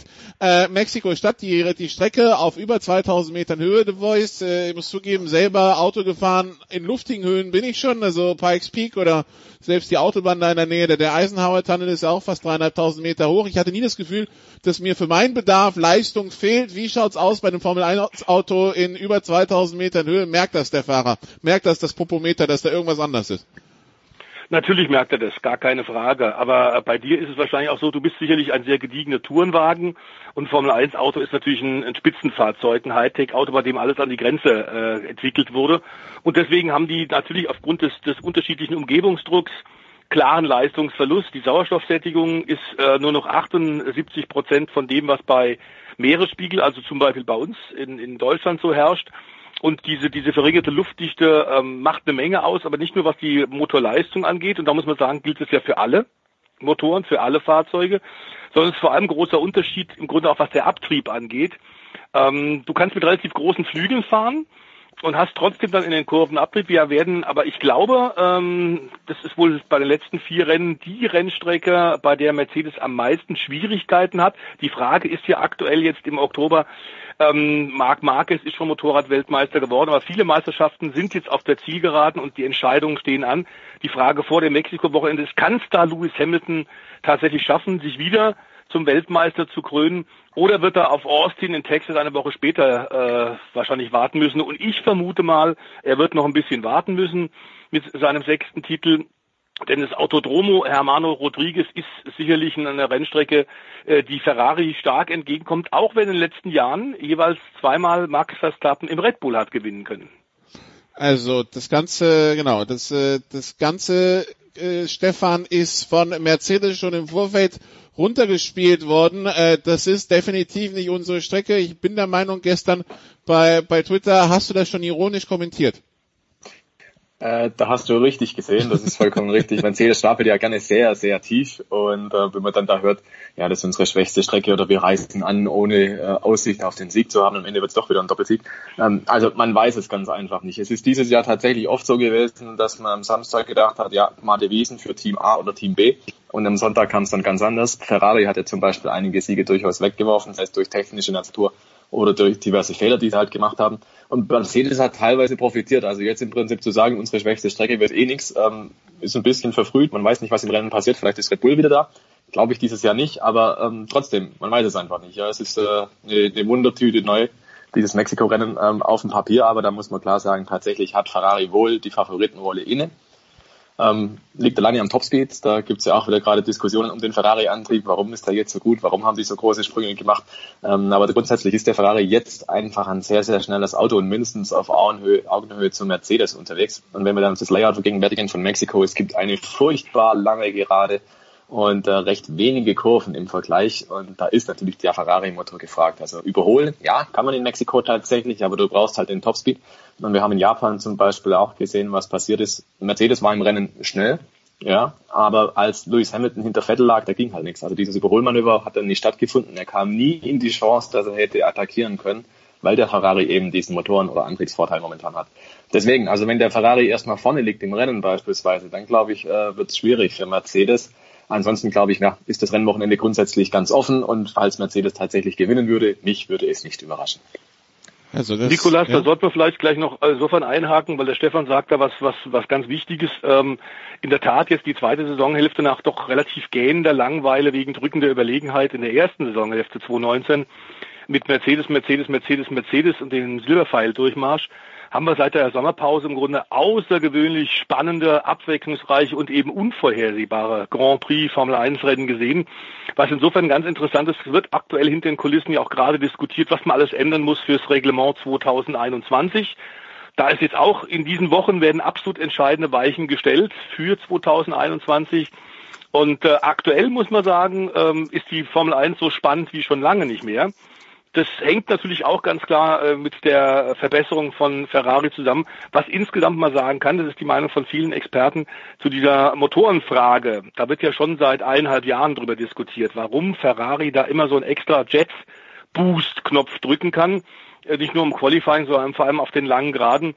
Ähm, da wird schon ewig drüber diskutiert im Fahrerlager und gibt es immer schon eine Gerüchteküche, viel, viel Stimmen, die sagen, also, dass man mal ein bisschen einen Motor hinbekommt ähm, durch eine neue kleine Entwicklung, die einem Vorsprung gibt von 20, 25 PS, ist durchaus möglich.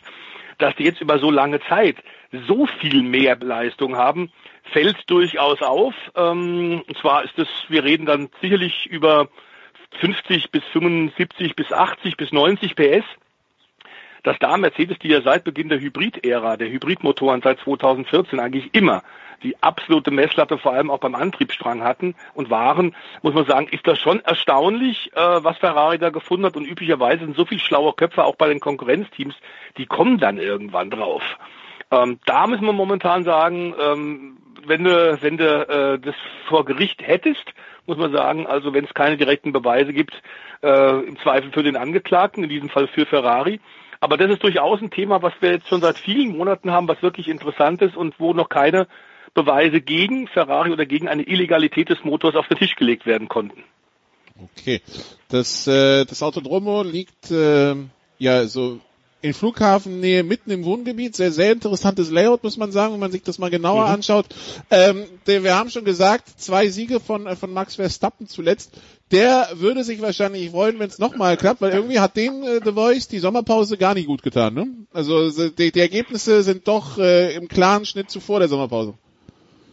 Ja, wobei wir insgesamt sagen müssen, bei ihm geht es ja auch gerade momentan hinter den Kulissen, äh, er hat einen Vertrag noch für 2020, aber Red Bull ist natürlich intensiv bemüht, den Markt auf jeden Fall längerfristig zu halten, ist klar, weil einer der absoluten Zukunftsstars ist und ein, ein Weltmeister ins B. Ähm, das ist ganz klar. Er hat aber momentan alle Zeit der Welt und es gibt für ihn gar keinen Grund, aktuell schon zu unterschreiben, auch wenn ihm der rote Teppich ausgerollt wird, weil klar ist, 2021 gibt es ein neues Reglement und wir wissen momentan noch viel zu wenig, ähm, A, in welche Richtung die Reise geht, B, äh, wer dann am besten aufgestellt ist.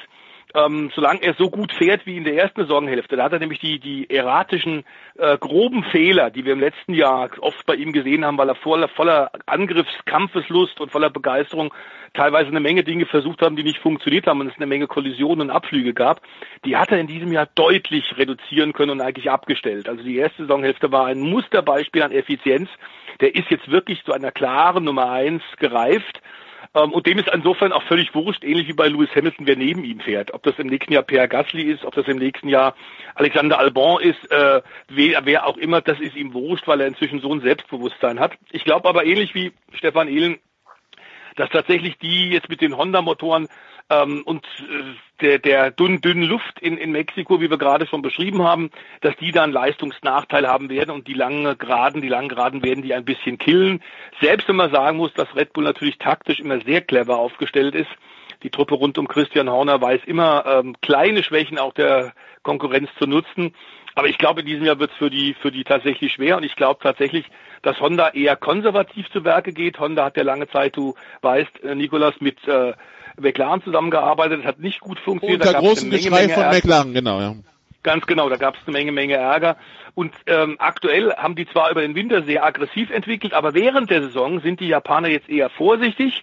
Äh, man hat vor dem Japan Grand Prix nochmal neue, etwas überarbeitete Aggregate äh, eingebaut und hat deswegen natürlich auch die Startplatzstrafen in Kauf genommen. Ähm, aber ich glaube, dass die in Mexiko tatsächlich nicht auf dem Niveau, motorenmäßig auf dem Niveau von Mercedes und Ferrari sein werden. Wenn äh, der Wetterbericht stimmt, Stefan, könnte es am Wochenende in Mexiko durchaus den ein oder anderen Regenschauer geben. Regenschauer versteht man in Lateinamerika durchaus was anderes als das, was wir aus Mitteleuropa gewöhnt sind.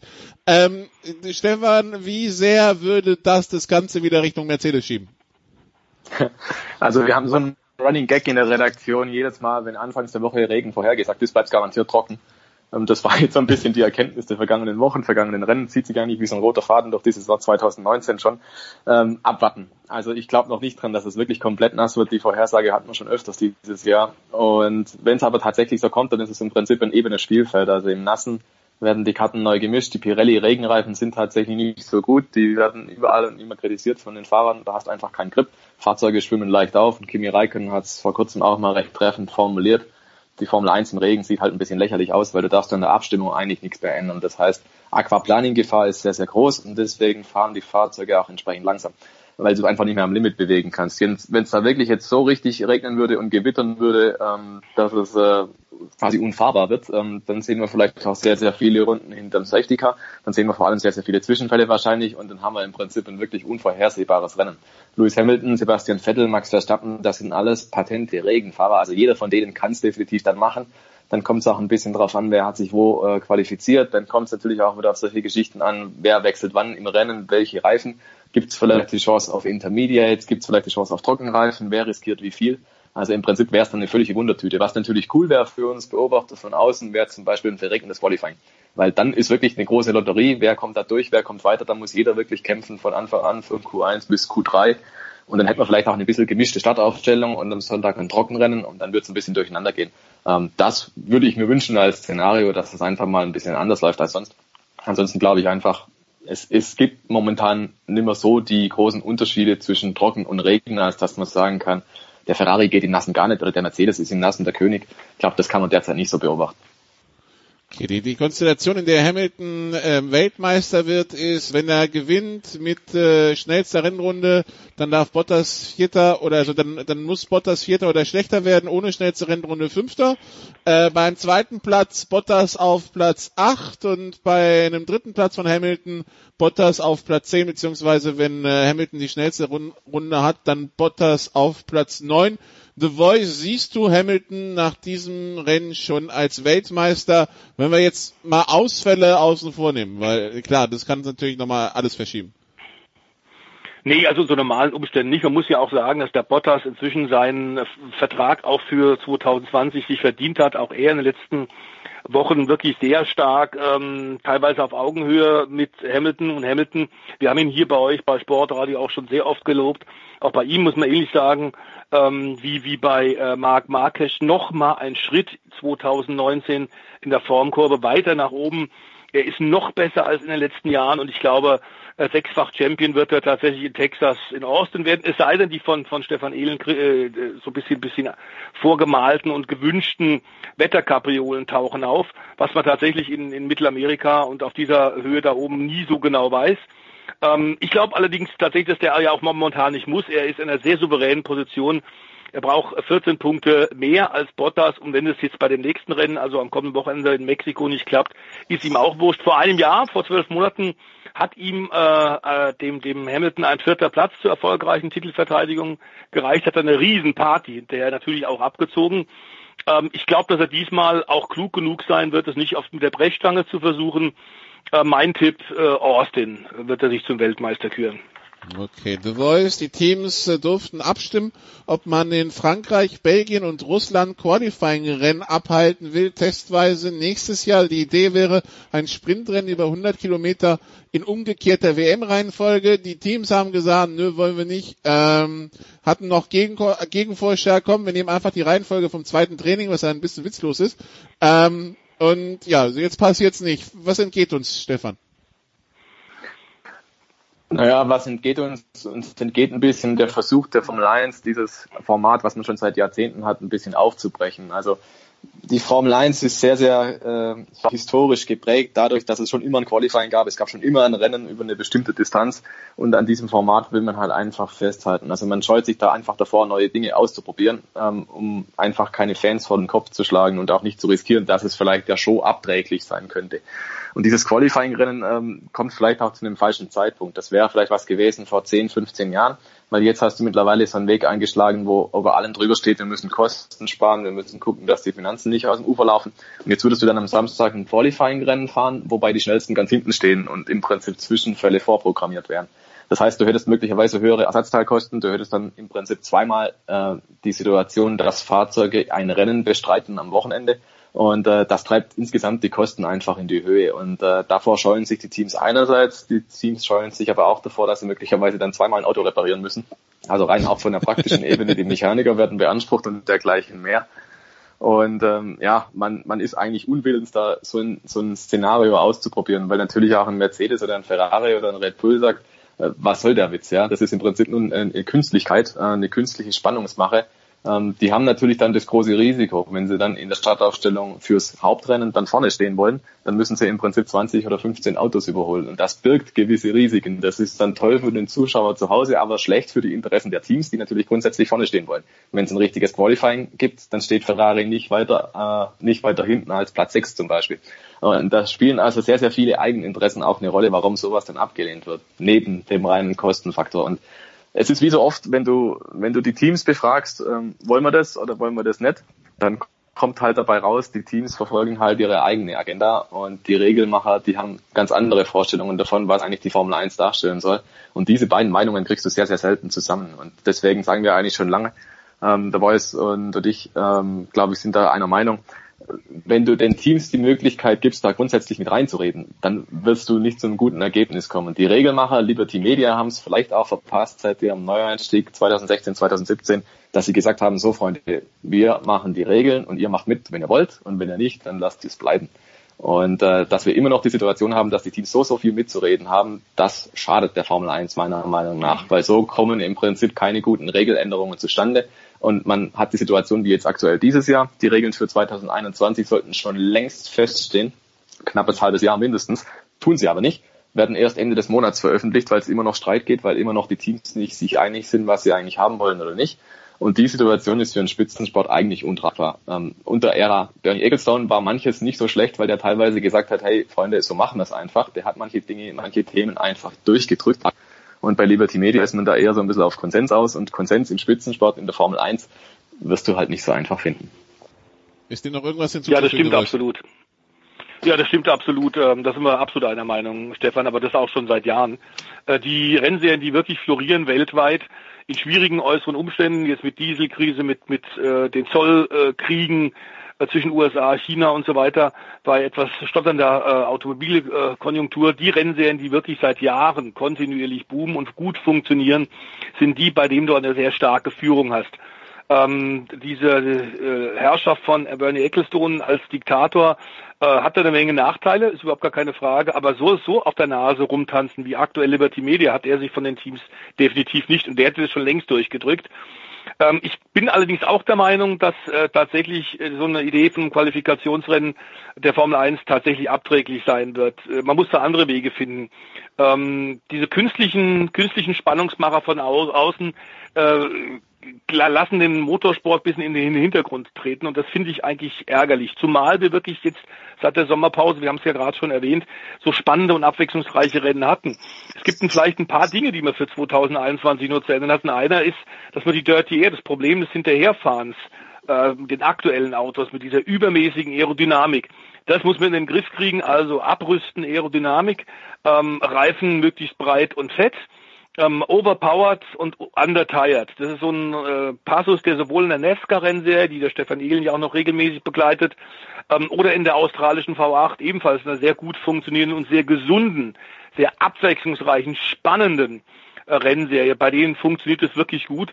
Es ist relativ einfach, aber in der Tat, wenn du Demokratie versuchst, das ist der Nachteil der Demokratie, und jeder in eigen, eigen mit seinen Partikularinteressen auch noch zu Wort kommen lässt, dann dauert es halt wirklich ewig. Und da würde ich mir ähnlich wie Stefan tatsächlich wünschen, über die Media hätte er früher mit der Faust auf den Tisch geschlagen und gesagt, wir haben Milliarden bezahlt, wir sind die Besitzer, also machen wir, machen wir die Regeln. Das haben sie verpasst.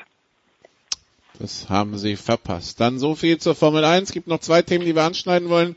Äh, The Voice, zum einen äh, der Name Jody Scheckter wird vielleicht so viel nicht mehr sagen. Formel 1 Weltmeister 1979, äh, der, der letzte Ferrari Weltmeister von Michael Schumacher. Ähm, da gab es jetzt ein bisschen Familiendrama. Ja, ist wirklich tragisch. Äh, hat eine große Familie. Im Übrigen, wer ihn mal kennengelernt hat, ist ein reizender Mensch. Ähm, kam in die Formel 1, wir erinnern uns an die 70er Jahre, als ganz wilder. Also das war so ähnlich wie James Hunt. Ähm, eine Zeit, in der tatsächlich auch mehr Unfälle noch passiert sind und die meisten gingen Gott sei Dank damals in den unteren Formelklassen einigermaßen gut aus. James Hunt, von dem hat man am Anfang auch nicht in der Formel 3 gedacht, dass der irgendwann mal Formel 1 Weltmeister wird, hatte sich sehr schnell den Spitznamen James the Shunt äh, erarbeitet. Bei Jody Scheckter war es ähnlich, auf Biegen und Brechen, so ähnlich ja auch wie äh, Gilles Villeneuve.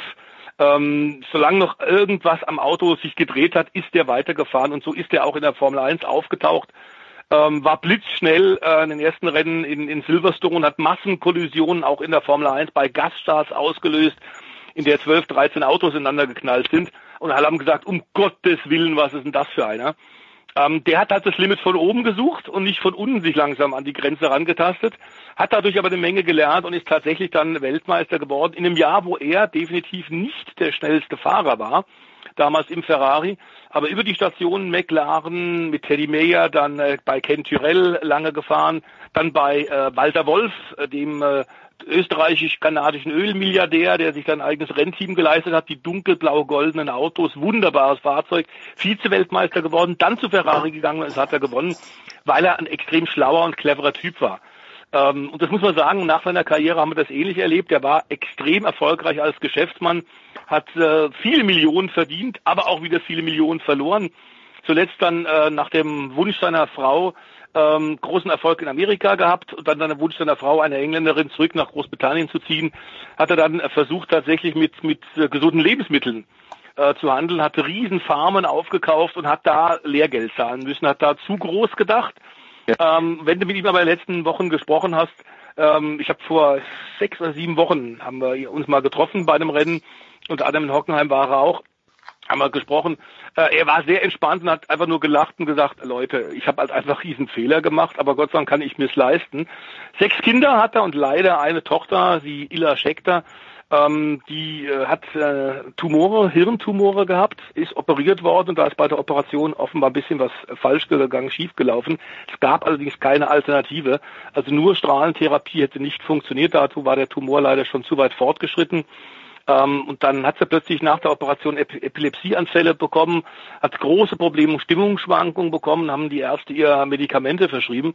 Und jetzt ist sie offenbar, letzte Woche hat sie sich die 21-Jährige ein bisschen zu viel Tabletten ähm, verabreicht und ist tatsächlich äh, im Bett dann über Nacht gestorben. Äh, ein Riesenschock natürlich für die Familie von Todi Scheckter, von der Formel 1-Legende.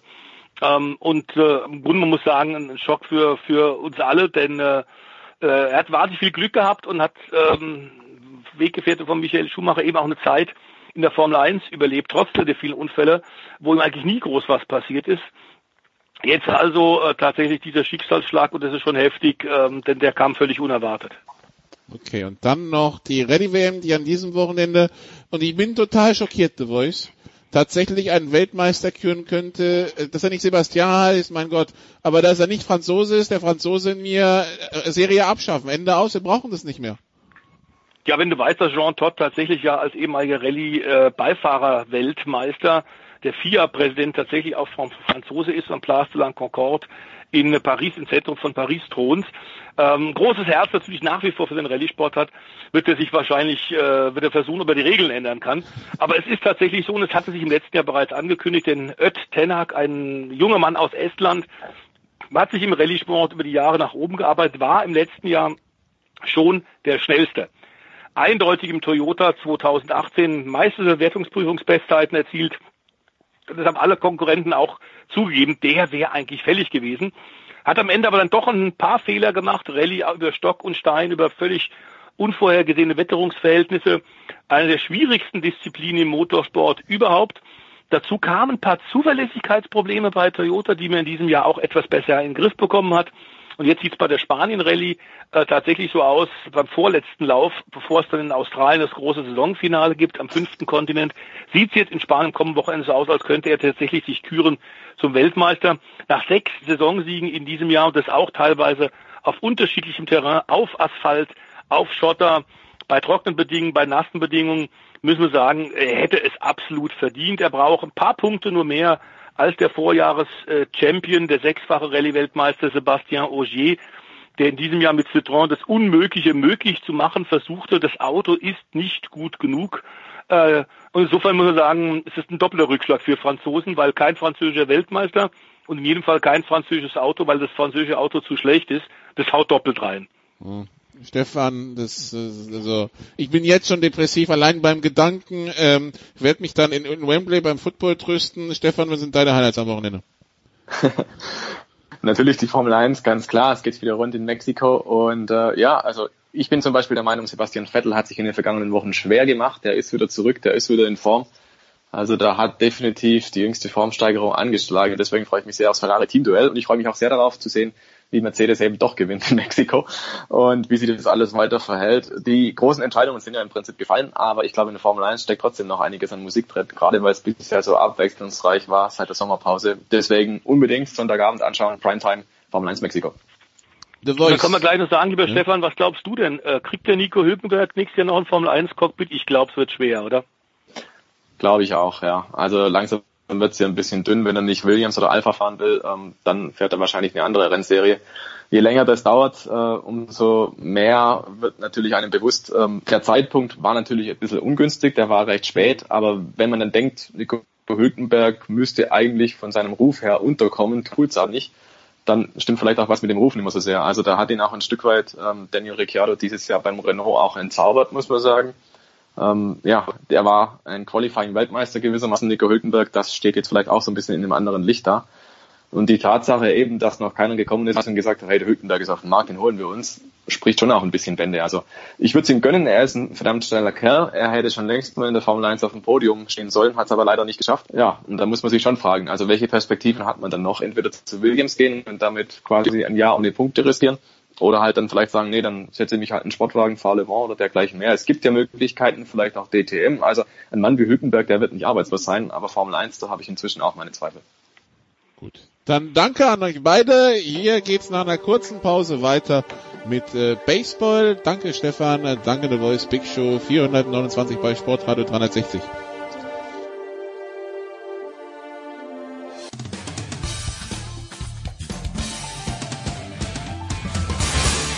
Hallo, hier ist die ehemalige Biathletin Kadi Wilhelm und ihr hört Sportradio 360.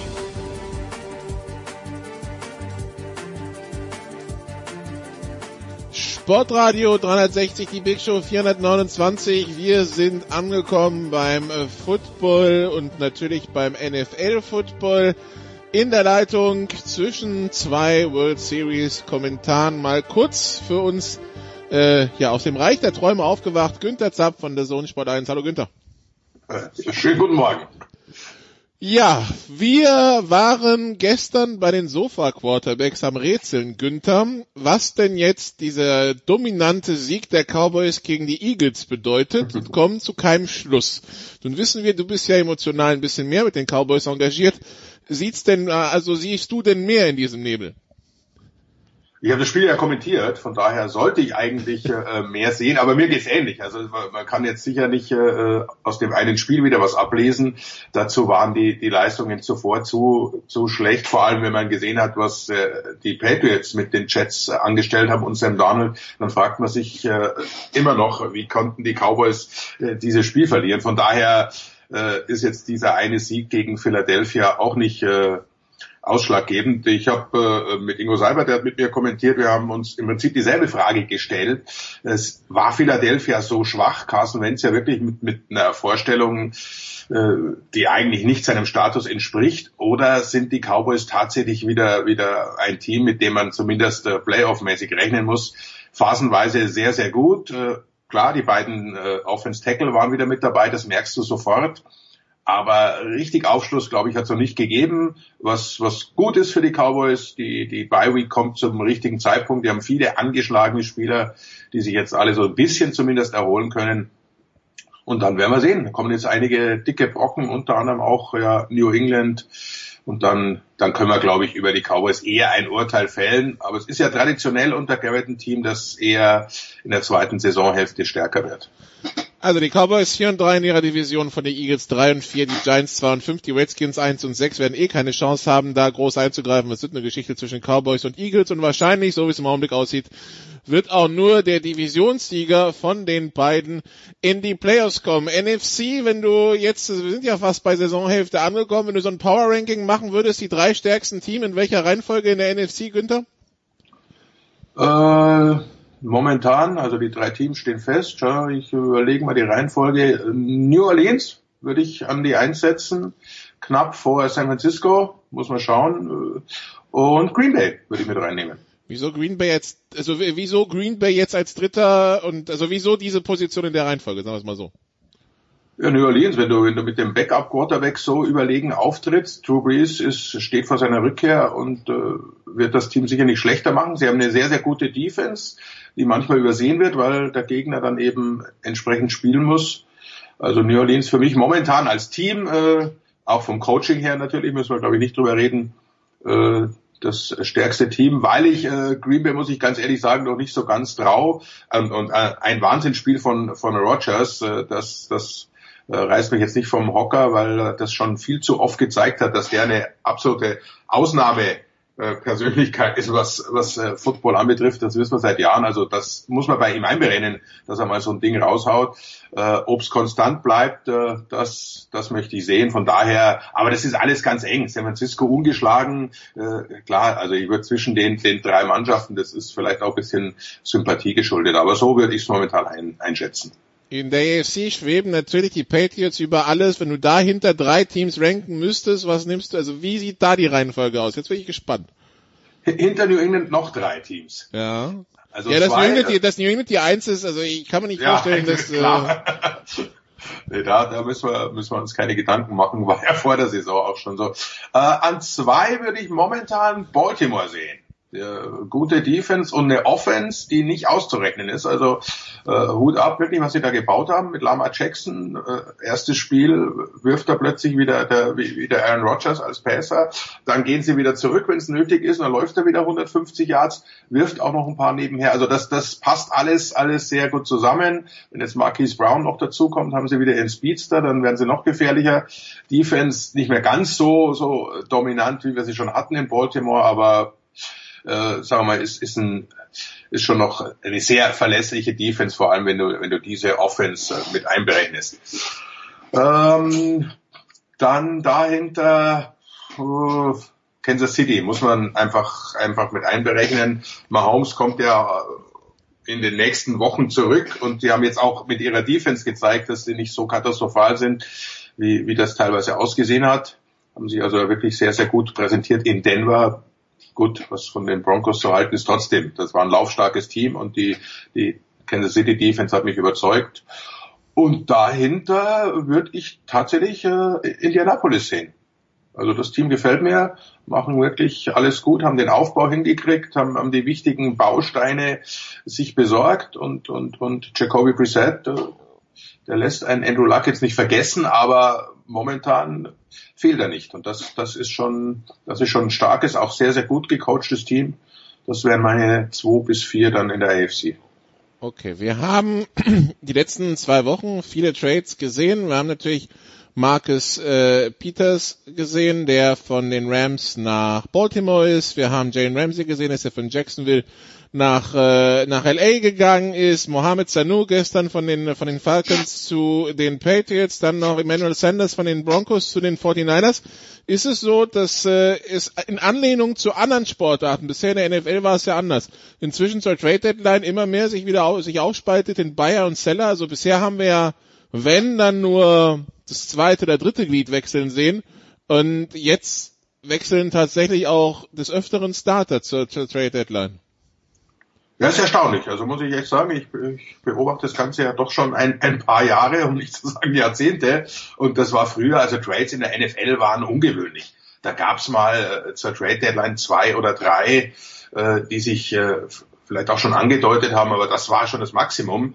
Und jetzt plötzlich ist es ein ganz normales Instrument für die, für die GMs, um das Team zu verbessern. Die schauen sich um, die traden also echt, echt äh, eine, eine Neuentwicklung hat sicher auch damit zu tun, dass viele Teams äh, diese, diese Now or Never Philosophie haben, weil sie genau wissen, nur solange die, die Top-Spieler im, unter dem Rookie-Vertrag spielen, kann man sich eine einigermaßen gute Mannschaft bauen. Und von daher überlegt man hier und da fehlt vielleicht noch ein Bausteinchen, dass man glaubt, dass das entscheidende äh, Stück ist, um, um tatsächlich gewinnen zu können. Deshalb deutlich mehr Trades, äh, als, als man das gewohnt war in der NFL. Ob's, ob's so bleibt, das, das wird man natürlich sehen, denn die, alle Teams schauen jetzt, zahlt sich das aus, lohnt sich das? Und dann wird man es weitermachen oder sagen, nee, ich gehe lieber mit dem Talent, das ich habe. Gut.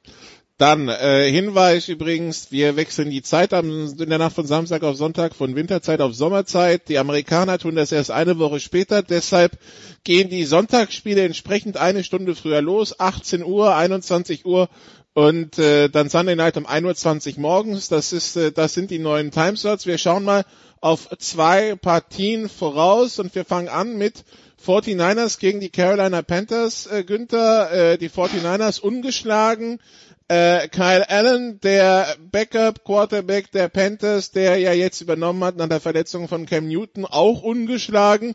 Klingt erstmal hochklassig da in San Francisco. Äh, wie siehst du diese Partie im Vorfeld? Ich, ich sehe es ja auch als hochklassig. Also das ist ein, ein, ein echt interessantes Spiel, denn mit C-Mac als, äh, als MVP-Kandidat auch noch dabei, also da ist ja alles dabei, ne? Also. Ja, da, da, da ist da wirklich viel. Gerade du hast angesprochen, Kyle Allen, der ja noch kein Spiel in seiner NFL-Karriere verloren hat. Also der, der weiß noch gar nicht, wie sich das anfühlt, äh, weiß auch nicht, wie, wie, wie eine Interception sich anfühlt, trifft jetzt auf diese wirklich sehr, sehr gute Defense von San Francisco. Also da kann er die Offense um, um, um äh, Jimmy G äh, in Ruhe arbeiten, weil sie wissen, im Notfall ist die Defense da. Also das ist schon auch ein sehr, sehr komplettes Team. Jetzt müssen wir eben, eben abwarten, wie sie Emmanuel Sanders einbauen. Gut, in einer Woche wird noch nicht so viel passieren, aber das ist äh, durchaus, durchaus zu beachten. Also für mich eine, eine vollkommen offene Partie mit leichten Vorteil, weil sie zu Hause spielen und, und weil sie eben gerade den Lauf haben, San Francisco. Aber ich würde da kein, kein Geld drauf setzen. Aber ich würde es mir auf jeden Fall anschauen. Also eine, eine, eine Top-Partie. Was, äh, wenn, wenn San Francisco irgendeine Schwäche hat für dich, welche wäre sie? Äh, äh, ja, es ist, es ist doch äh, Garoppolo, wenn, wenn überhaupt. Der ist mir noch äh, nicht konstant genug. Äh, vielleicht auch mit seiner Verletzung zu tun. Allerdings dazu kommt dann eben, dass, dass jedes Spiel mehr ihm hilft. Äh, Laufspiel ist sehr, sehr solide, teilweise äh, gut. Das, das unterstützt ihn natürlich. Aber wenn, wenn eine Schwäche, wir blicken natürlich auf den, den ganz großen Wurf, dann, dann wäre es vielleicht, äh, dass Garoppolo nicht so, so eingeschlagen hat, wie, wie er angefangen hat. Also wenn, dann ist es natürlich Meckern auf ganz, ganz hohem Niveau, genau. weil, weil 6-0 wird man in der NFL nicht durch Zufall. Das müssen wir auch immer wieder betonen. Ne? Also so, es gibt keine, also es gibt in der NFL auch unter den schwächeren Teams, also Miami mal vielleicht ausgenommen, kein so großes Fallobst, dass du dich da durchmogeln kannst. Ja, Miami war schon wieder fast dran. Hätten fast mhm. schon wieder gewonnen, bis sie gemerkt haben, oh nein, wir wollen ja den ersten Pick und, und sich dann doch wieder ein bisschen zurückgenommen haben gegen, gegen die Bills. Aber das, das sah nicht so schlimm. Also es ist echt, äh, es ist, es ist lustig, wenn du die nicht ernst nimmst und wenn du da reingehst und es ist ja nur Miami, dann, dann, dann äh, kannst du schon überrascht werden. Aber die kriegen es dann schon immerhin, die, die Kurve noch, äh, noch zu absolvieren, so wie es, wie es die Owner und der GM, wie die es vorgegeben haben. Ich kriege ein bisschen Kopfschmerzen beim Gedanken, dass Miami Monday Night gegen Pittsburgh spielt. Wenn Pittsburgh das verliert, oje oje, nächste Woche mit dem Producer, könnte ein bisschen schwierig werden. Aber ähm, ja, dann haben wir eine Woche Pause, dann, dann gehen wir irgendwo in Urlaub. dann gibt's wahrscheinlich keine Big Show, ja. Und wenn, dann tritt, dann, dann findet da keine NFL statt. Ähm, ja, wir haben auch am Sonntag um 21.25 Uhr das Spiel zwischen den Patriots und den Browns, äh, das Team, das keinen Hype mehr braucht, gegen das Team, das äh, unter Umständen die Vorschuss, den Vorschusslorbeeren nicht so ganz gerecht wird. Ähm, wir haben jetzt am Wochenende gesehen, was so eine Patriots Defense mit einem jungen Quarterback machen kann. Jetzt die Patriots Defense gegen Baker Mayfield. Müssen wir Angst um Baker Mayfield haben, Günther? Ja, absolut. Also er hat, er, er hat dieses Jahr wirklich bewiesen, dass er, dass er keinen Schritt nach vorne gemacht hat, sondern dass er eben nach wie vor dieser teilweise natürlich begeisternde äh, junge äh, College Quarterback ist, der auch, äh, siehe Jameis Winston und so weiter, aus dem Bauch heraus spielt, immer versucht, das Maximum aus jedem Spielzug rauszuholen. Und das ist in der NFL nicht allzu gut. Und wenn man, wenn man gesehen hat, was, was New England eben, was sie angesprochen mit Sam Darnold angestellt hat, dann kann einem schon äh, Angst und Bang um Baker Mayfield werden, denn das ist natürlich so ein Spiel, das hat er sich auf den Kalender geschrieben, da will er jetzt alle Kritiker Lügen strafen und zeigen, dass er ein ganz großer ist, da nach England fahren und gegen äh, Bill Belichick zeigen, dass er besser ist als dessen Gameplan und das kann ganz, ganz böse nach hinten losgehen. Baker Mayfield diese Saison 112 von 198, 1496 Yards, fünf Touchdowns nur, äh, stehen elf Interceptions gegenüber das äh, könnte dem äh, Grunde dem äh, dem Ergebnis jetzt nicht so gut tun, wenn sich der Trend fortsetzt. Die Primetime Games dieses Wochenende, Monday Night habe ich ja schon angesprochen, äh, Thursday Night Washington zu Gast in Minnesota könnte vielleicht auch nicht so schön aussehen. Äh, das London Game, die Rams gegen Cincinnati, Cincinnati auch relativ schwach, deshalb nehmen wir jetzt mal das Sunday Night Game, Günther und da natürlich das große Fragezeichen, was taugt KC gegen Green Bay, wenn ein Pat Mahomes nicht dabei ist, ne? Das ist die, die, die Frage, die Andy Reid beantworten muss. Aber er ist ja bekannt dafür, dass er durchaus reagieren kann, hat schon enorm viele Ausfälle in dieser Saison wegstecken müssen und hat das mit seinem Team eigentlich ganz gut hingekriegt. Äh, die, die beiden Niederlagen, klar, die, die schmerzen noch eine, vor allem wieder zu Hause, das wäre wär bitter. Aber ich glaube, ich, ich traue Andy Reid da schon viel zu. Äh, Schlüssel ganz klar die Verteidigung Kansas City. Wenn sie nochmal so eine Leistung ähnlich abliefern können wie, wie gegen, gegen Denver, wenn sie Druck auf Aaron Rodgers aufbauen können, dann, dann könnte das eine, eine, eine durchaus knappe und interessante Partie werden, denn Andy Reid wird mit der Offense schon, schon die entsprechenden Antworten finden und so, so äh, fehlerfrei spielt Green Bay's Defense nicht, dass da nicht ein Tyreek Hill mal seine Lücken findet. Das heißt, du hast genug Vertrauen in die Kansas City Defense, dass, äh, dass sie äh, Rogers einbremsen können. Ja, weil, weil immer, man immer das Gefühl hatte, dass die Defense ein bisschen die Achillessehne von von dem ganzen Konstrukt ist. Ist es ja. Das, das, das ist ganz klar. Das, das ist eine Verteidigung, die kann auch durchaus mal schön 400, 500 Yards zulassen und, und ein paar äh, lange Dinger. Also das, äh, das ist immer drin. Vor allem, wenn, wenn Green Bay, und das werden sie wieder versuchen, äh, einigermaßen laufen kann, dann wird's bitter. Da müssen sie noch mehr Leute in die Box schieben und dann äh, lacht sich Aaron Rodgers natürlich ins Fäustchen und, und lässt die langen Dinger raus es scheint ihm auch egal zu sein, wer da auf der Receiver-Position spielt. Äh, ich glaube, den dritten oder vierten äh, kennt momentan gerade gar keiner, weil, weil alles verletzt ist, was sich da tummelt. Aber auch da kommen ein paar wieder zurück. Von daher kann das natürlich ganz, ganz bitter werden. Also ich habe es ja vorhin schon gesagt, Schlüssel wird die Defense Kansas City's werden. Gut, das also der achte Spieltag am kommenden Wochenende. Wird denn überhaupt Zeit bleiben für, für Football oder bist du komplett eingespannt für World Series? Äh, nee, nee, nee, nee. Ich, ich mache diese Woche so ein bisschen den, den, den Nacht, Nachtonkel. Ich mache nur Spiel 1 und 2 und dann, wenn es soweit kommt, äh, wieder 6 und 7 der World Series, also nicht, nicht alle Spiele. Und weil ich eh schon drin bin im Nachtmodus, mache ich dieses von dir schon zu Recht äh, gehypte Thursday Night äh, Vikings gegen äh, Redskins. Ui, das, ähm, da muss er wahrscheinlich, das, äh, also ja. ich bleib gleich wach mit, mit Adrian Franken, da ist immer unterhaltsam, da Ach so. wir uns über irgendwelche Taktiken austauschen oder sonst was. Also äh, ich sehe es nicht so schlecht und, und äh, klar, Washington scheint momentan auch nicht das Top-Team zu sein, aber das Regenspiel mal ausgeklammert, schauen, was Bill Callahan aus, aus der Truppe rausholt. Das, äh, was ist denn das? Das Kirk Cousins Revenge Game, ne? So Ja, genau.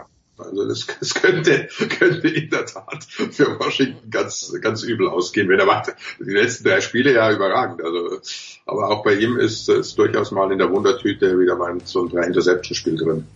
Gut, dann wünschen wir viel Spaß dabei. Kurze Pause hier in der Big Show 429 von Sport 360. Bis gleich.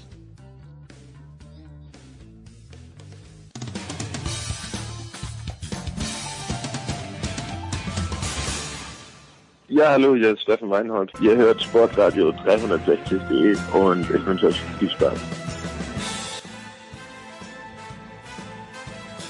Ja, danke Nicola.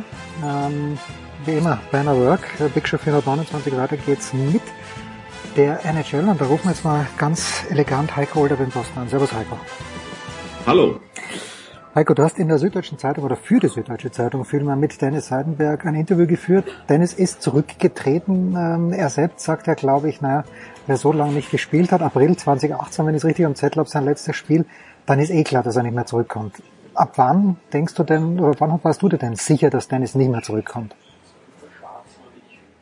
Das weiß man ja nie so recht, aber ich meine, der ist jetzt 38 geworden im Juli und wir haben uns ja, wie du weißt, äh, bei den US Open gesehen in New York und da habe ich mal so vorgefragt, wie ich öfter zwischendurch immer mal so in einigen Abständen gefragt habe, na, wie sieht's aus? Und bei ihm war es ja nur wirklich so, der hat in der Saison 2017, 18 hat er, glaube ich, hat er 22 Spiele noch gemacht für die Islanders von 82 möglichen hat danach noch WM gespielt für Deutschland äh, in Dänemark, war dann noch Kapitän. Dann vergangenes Jahr hat er ja so ein PTO gehabt, so ein Professional Tryout. Sagt natürlich auch schon einiges aus, ne? wenn äh, der Verein, für den du schon zwei Jahre gespielt hast, äh, einem 14-jährigen NHL-Veteran mit mal sagt, ja, du zeig uns doch mal, was du so kannst. Und ähm, dann hat er die gesamte Saison nicht gespielt, hat im Februar nochmal, also war, war gar nicht im Kader, hatte gar keinen Ver Vertrag, ähm, wohnte aber um die Ecke und die wussten auch, der zieht nicht weg, weil der wohnt da mit seinen drei Kindern und, und mit Ehefrau und das im Alter von 37 Jahren, da bricht man, glaube ich, die Zelte nicht ab und sagt, oh, ich will jetzt aber unbedingt nochmal. Ähm, das war so eine sichere Nummer für den Verein und äh, dann haben die ihm halt im, im Februar einen Vertrag angeboten. Er war aber Verteidiger Nummer 9. Sechs dürfen nur spielen. Also er war der Ersatz, Ersatz, Ersatzmann. Und hat auch dann natürlich nicht mehr gespielt. Und ähm, dann hat er die Saisonvorbereitung mit seinen Kumpels, die da halt auf Long Island auch wohnen, mitgemacht, hat mit denen Krafttraining gemacht, alles Mögliche. Und als die dann dann im Sommer irgendwann Ende August ins äh, Training Camp gegangen sind, da hat er halt dann angefangen für sich alleine was zu machen. Also der hat halt der GM, der Lou Lamorello von den Islanders hat ihm zwar immer gesagt, du kannst ruhig noch kommen im Kraftraum, das bisschen so sozusagen als als Aufseher da überwachen, mit gucken, ob die Jungen auch das richtig machen und und äh, denen zeigen, so wie man es macht, wenn sie dann Fragen haben, also quasi als Mentor zur Seite zu stehen. Und naja, letztlich macht er das jetzt auch, ist da bei den Islanders fünfmal die Woche noch auf dem Eis, äh, trainiert mit den Verletzten so ein bisschen mit, ist im Development und äh, ja, aber das war ja klar. Also äh, ne, er ist 38, er hat zuletzt vor anderthalb Jahren gespielt. Da wird jetzt nicht mal äh, plötzlich im Oktober 2019 jemand sagen und sagen, ach, der Seidenberg ist auf dem Markt, den, äh, den holen wir uns doch mal. Nein, das ist, war ein leiser, stiller Abschied, so wie er eigentlich zum Eishockeyspieler und zur Person Dennis Seidenberg passt. Kein großes Tara, kein Tamtam, -Tam, nicht mal eine Silbe irgendwie in den sozialen Netzwerken, still und leise und weg ist er. Und ähm, er war ja auch in der, Vor in der vorteilhaften Situation, das ist sicherlich auch wichtig. Er stand ja bei den Bruins noch, die haben ihn ja 2016 aus seinem Vertrag rausgekauft. Das heißt, er hat vergangene Saison noch 1,4 Millionen verdient, ohne zu spielen und wird auch diese Saison, obwohl er jetzt schon zurückgetreten ist, noch 1,4 Millionen von den Bruins überwiesen bekommen. Also wir müssen nicht anfangen für Dennis Seidenberg da in Wien jetzt spontan, du oder ich hier in Boston, Sammelaktionen zu starten. Schade, ich wollte jetzt hier in Wien schon durch die Stadthalle gehen und mal mit dem Klingelbeutel. Und was ich auch interessant fand, deine Frage, die natürlich komplett legitim ist, aber wir in Europa mit unserem Riesengedöns für verdiente Spieler von wegen Abschiedsspiel, Gibt's eigentlich für irgendjemand, gab's für irgendjemand in der amerikanischen Sportgeschichte schon mal ein Abschiedsspiel? Und da meine ich jetzt nicht die Abschiedstour von Dirk Nowitzki im vergangenen Jahr, wo jeder wusste, er hört auf und wo er beschenkt wurde, hat man bei Mariano Rivera auch. Aber die Tradition des Abschiedsspiels, die gibt's einfach nicht, Heiko, oder in den USA? Nee, das war auch neu und das habe ich auch so gedacht. Also, oder da bin ich dann halt auch genauso wie du, halt Europäer und ähm, als ich Dennis fragte, ja, was wäre denn ein guter, also ich habe ihn gefragt, wie sieht's aus mit, ich meine, 15 Jahre NHL, 928 NHL-Spiele, Stanley Cup gewonnen, ähm, deutscher Meister geworden, Calder Cup auch gewonnen. Das ist ja hier der, der, die Meisterschaft in der American Hockey League, in der AHL, die hat er nämlich gewonnen 2004, 2005 mit den Philadelphia Phantoms, als halt äh, die gesamte NHL-Saison ausgefallen war. Er ist der Mann mit den meisten von den deutschen Spielern mit den meisten NHL-Minuten und jetzt äh, so still und leise in, in die in, in die in die Eishockey-Rente gibt's kein Abschiedsspiel. Dann sagt er so, also ich werde garantiert keins machen.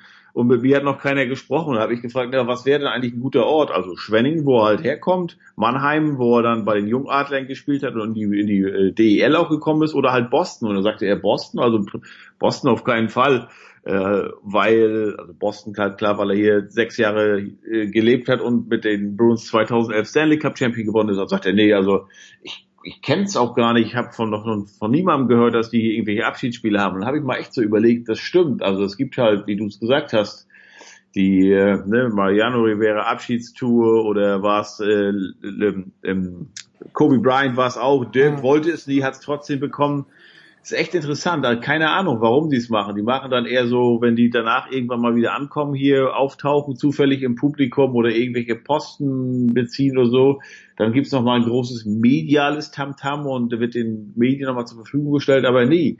Und ich weiß auch gar nicht, warum die das hier machen, beziehungsweise warum wir es in Deutschland machen. Ich habe keine Ahnung, wie man das jetzt sehen kann. Ob der Nordamerikaner sagen würde, wieso macht ihr das denn? Was, was soll das denn? Oder ob der ob der Deutsche dann sagt, äh, ja, aber warum denn nicht? Also habe ich keine richtige Antwort drauf. Ich fand es auch nur erstaunlich, dass es mir durch Dennis Aussage ist, mir erst so richtig bewusst geworden.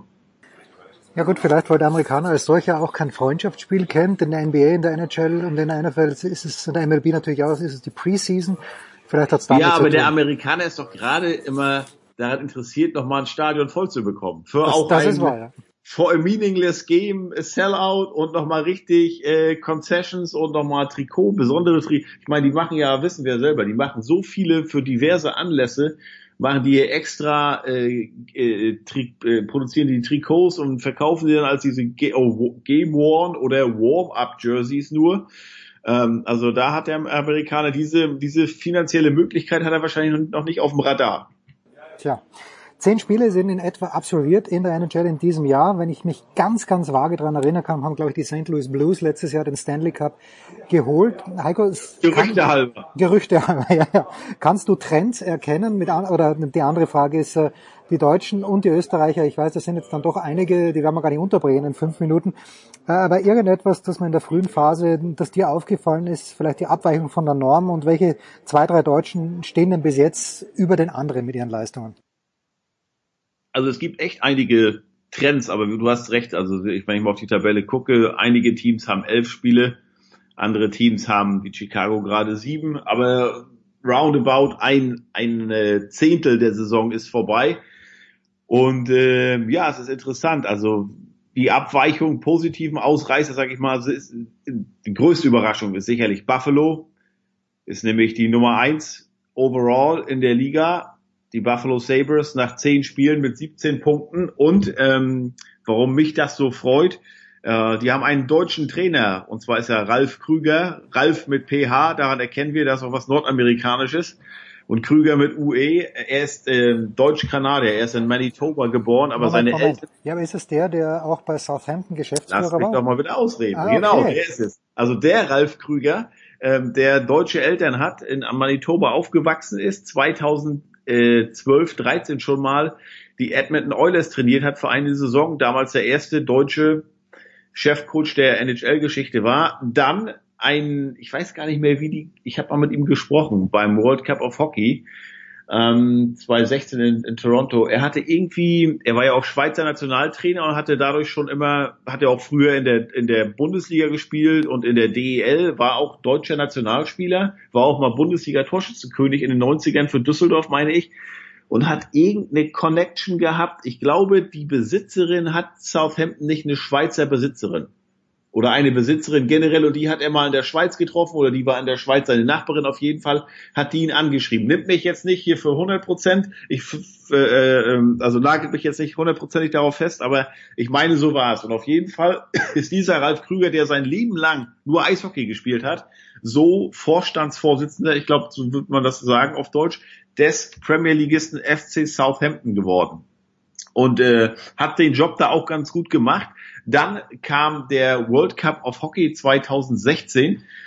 Äh, für mich nach wie vor das bestbesetzte Eishockeyturnier, also dieser World Cup of Hockey, weil da halt, ähm, ja, die, ich glaube, da waren die 150 besten Eishockeyspieler. Da war alles, also alle namhaften Spieler waren da aus der KHL und aus der NHL und da hat das Team Europe, äh, gab es ein Team Europe und äh, unter anderem gehörten da zum äh, offiziellen Stab dazu auch ein Franz Reindl, der deutsche, der Präsident des Deutschen Eishockeybundes. Und die haben gesagt, hm, wir spielen da mit, wen nehmen wir denn als Trainer? Also, ich meine, es gibt sicherlich einige bekannte Schweden, es gibt gute russische Trainer, es gibt vielleicht auch äh, namhafte Tschechen und Finnen. Und dann haben die gesagt, nee, Moment, wir fragen mal beim FC Southampton nach, ob der Ralf Krüger nicht mal zwei Wochen Zeit hat und das machen kann. Dann haben die gesagt, könnt ihr gerne machen. Äh, mitten im September war das. Also da lief ja die, in der Premier League schon die Saison. Und dann hat der die sensationell auf Platz zwei geführt. Da die haben die Amis besiegt, die haben die Tschechen besiegt, ähm, die haben auch die Schweden besiegt und sind im Finale, haben die gegen Kanada nur ganz knapp 2 zu 1 verloren nach 1 zu 0 Führung. Und dann ist er zurück zum FC Southampton gegangen, hat da seinen Job weitergemacht und hat dann da aber vergangene Saison aufgehört und ist jetzt in Buffalo. Und Buffalo hat, ich glaube, 2011 zuletzt die Playoffs erreicht. Und jetzt ist Buffalo sensationell nach sieben Spieltagen, haben die 17 Punkte und sind Liga Erster. Die werden auch, äh, ich glaube trotzdem nicht, dass sie die Playoffs erreichen, aber es ist toll, was so ein Mann, der äh, da, also was ein, eine a New Voice in the Locker Room, wie man ja immer so schön sagt, da ähm, mal entfachen kann. Und äh, was auch sehr schön ist, generell, wenn ich mir das mal angucke, und ich habe jetzt nur mal die deutsche Brille auf, also Buffalos Erster mit Ralf Krüger. Dann hat Colorado mit äh, Philipp Grubauer ist Dritter in der, in der Liga jetzt. Edmonton mit Leon Dreiseitel ist Vierter. Ähm, Edmonton ist sicherlich auch eine Überraschung, weil die haben 15 Punkte aus 10 Spielen. Wenn man jetzt ist, äh, ganz negativ ist, ähm, kann man sagen, ja, aber die haben ja die letzten zwei Spiele nicht ein Tor geschossen und nur einen Punkt geholt. Stimmt, aber vor einem Jahr, ich weiß gar nicht, wie viele Punkte Edmonton da aus 10 Spielen hatte, da waren die gefühlt jetzt schon acht Punkte hinter den Playoff-Plätzen zurück.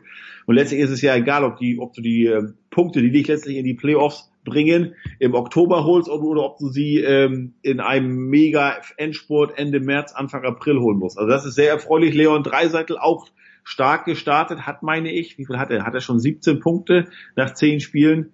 Ähm, eine gute Quote. Ähm, ansonsten, wenn man mal weiter guckt, St. Louis, ja, im Moment 15. ist dieser typische Blues, sage ich mal, nicht nur, weil es halt da super zutrifft, dieser Hangover äh, nach dem nach dem Championship. Ähm, aber die haben es gezeigt, wenn es ein Team gezeigt hat, dann die in der NHL, die waren letztes Jahr im Januar waren sie Tabellenletzter und sind trotzdem Meister geworden. Also und ich glaube auch bei denen erwartet jetzt niemand die Titelverteidigung. Die sind, glaube ich, fünf Jahre lang nun noch am Feiern, egal was da passiert. Ähm, wenn ich mir sonst immer so gucke, Chicago ist 26. ein bisschen schlecht gestartet, nur mit sechs Punkten. Da waren, glaube ich, die Erwartungen ein bisschen höher. Da wollte man Playoffs erreichen. Aber wie gesagt, das ist das Team mit den wenigsten Spielen im Moment. New Jersey mit PK Subban, alles neu da. Er ist ja von Nashville gekommen, auch enttäuschend gestartet. Nur sechs Punkte nach acht Spielen Detroit äh, gut gestartet, jetzt aber nur 29. Da gibt's ja mit Moritz Seider ein vielversprechendes deutsches Talent. Vielleicht ist es auch ganz gut für ihn, dass die schwach starten. Dann hat er die Chance, weil er spielt im Moment in der AHL, was kein Beinbruch ist. Er ist 18 Jahre, muss man immer dran denken. Und die Rangers natürlich ähm, auch nur fünf Punkte im Moment. Ja, also das sind halt alles nur Tendenzen, da ist noch nichts äh, jetzt endgültig, aber man sagt ja immer so, in der NHL ist so Thanksgiving so das Datum, wo man sagt, also wenn man dann noch nicht in den Playoffs ist, ähm, dann gibt es vielleicht noch ein, zwei Abweichler, siehe St. Louis letztes Jahr, aber eigentlich ist das schon immer eine ganz gute Marke, wo man sich, wo man sich orientieren kann, okay, ähm, ja, wir sind gut aus den Startlöchern gekommen, beziehungsweise was machen wir hier eigentlich? Ist es vielleicht Zeit, mal einige wach zu rütteln, entweder den Trainer oder die gesamte Mannschaft. Ja, wachrütteln sind wir Weltklasse. Das machen wir jetzt auch gleich nach einer kurzen Pause und dann stürzen wir uns auf die MLB Playoffs, vielmehr nicht auf die Playoffs, sondern auf die World Series mit Heiko Holder und dann auch mit Olli Knapp. Big Show 429, kurze Pause.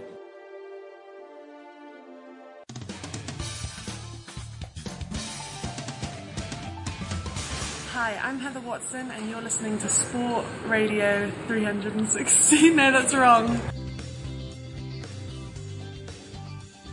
Ja, und weiter geht's in der Big Show 429. Wie angekündigt mit Baseball, Heiko Olderb ist dabei geblieben, neu dazugekommen von der BZ und von der Zone. Oliver Knack, Servus Olli. Ja, wunderschön. Guten Tag noch live aus Berlin. Ich hoffe demnächst noch äh, aus München eventuell. Ja, Spiel 5, da steht ein gewisser Knack. Ich möchte mich das letzte Mal zu einem, wenn ich mal kurz rein äh, dazwischen rufen darf. Ja, grätschen darf. Hallo Heiko. Letztmalig, letzt, hallo, letztmalig in diesem Baseball-Segment und definitiv letztmalig, wie lang, egal wie lang die World Series geht, Hallo aus der Stadt des amtierenden World Series Champions. das musstest du nochmal loswerden, sehr gut. Ich glaube, Spiel 7 wäre nächste Woche Mittwoch, Donnerstag werden wir ausgestrahlt, dann ist, sind die Red Sox auf jeden Fall nicht mehr ähm, World Series Champion, aber wahrscheinlich sind sie das dieses Wochenende schon nicht mehr. Das ist die große Frage, denn in der Zone Dienstplan stehen für die Nacht von Sonntag auf Montag die Herren Knag und Röber drinnen. Also es könnte, wir hoffen sehr auf ein Spiel 5. Aber Olli, man sagt ja, Momentum im Baseball is as good as tomorrow's starting pitching. Jetzt kommen die Houston Astros in diese World Series und haben mit äh, Garrett Cole den Mann mit dem größten Momentum beim Starting Pitching, danach Justin Verlander. Nationals kontern auch nicht schlecht mit Max Scherzer und mit äh, Steven Strasburg. Was ist da passiert in den ersten beiden Spielen? Fangen wir mal mit dem ersten Spiel an. Ähm, schon ein kleiner Genickschlag für die Astros schien es mir.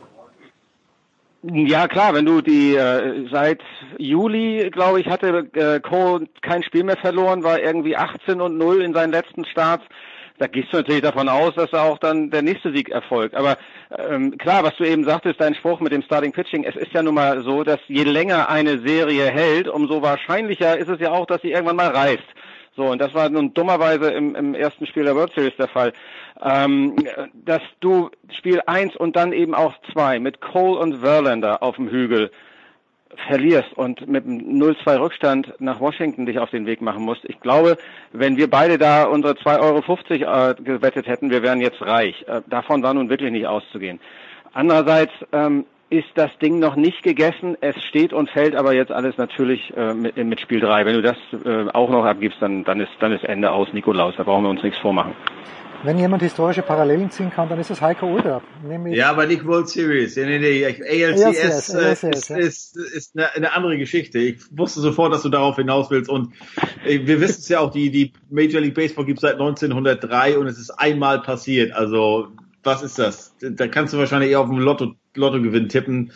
Ähm, aber natürlich äh, ähm, ist es schön, dass immer wieder darauf hingewiesen wird, aber es gibt natürlich Gründe, dass sowas halt nur einmal passiert ist. Und ich fand es ganz interessant, was der Olli gerade sagte. Ich meine, wenn du seit, äh, wenn du die letzten 18 Spiele gewonnen hast, dann natürlich erwartest nicht nur du, dass du doch das 19. Spiel gewinnst, sondern dein Verein, deine Stadt, das gesamte volle Stadion da. Und dann geht's ja auch gut los. Du führst äh, sofort 2-0 und ähm, danach kommen fünf unanswered Runs und äh, du hechelst hinterher und auch ähm, gestern Nacht in Spiel zwei wieder ähm, oder guter Start und dann kommt dieses siebte Inning. Ich, ich, es ist ja immer wieder so blöd, wenn man sich mit dem Baseball äh, nicht ganz so intensiv befasst und man sieht nur das Ergebnis.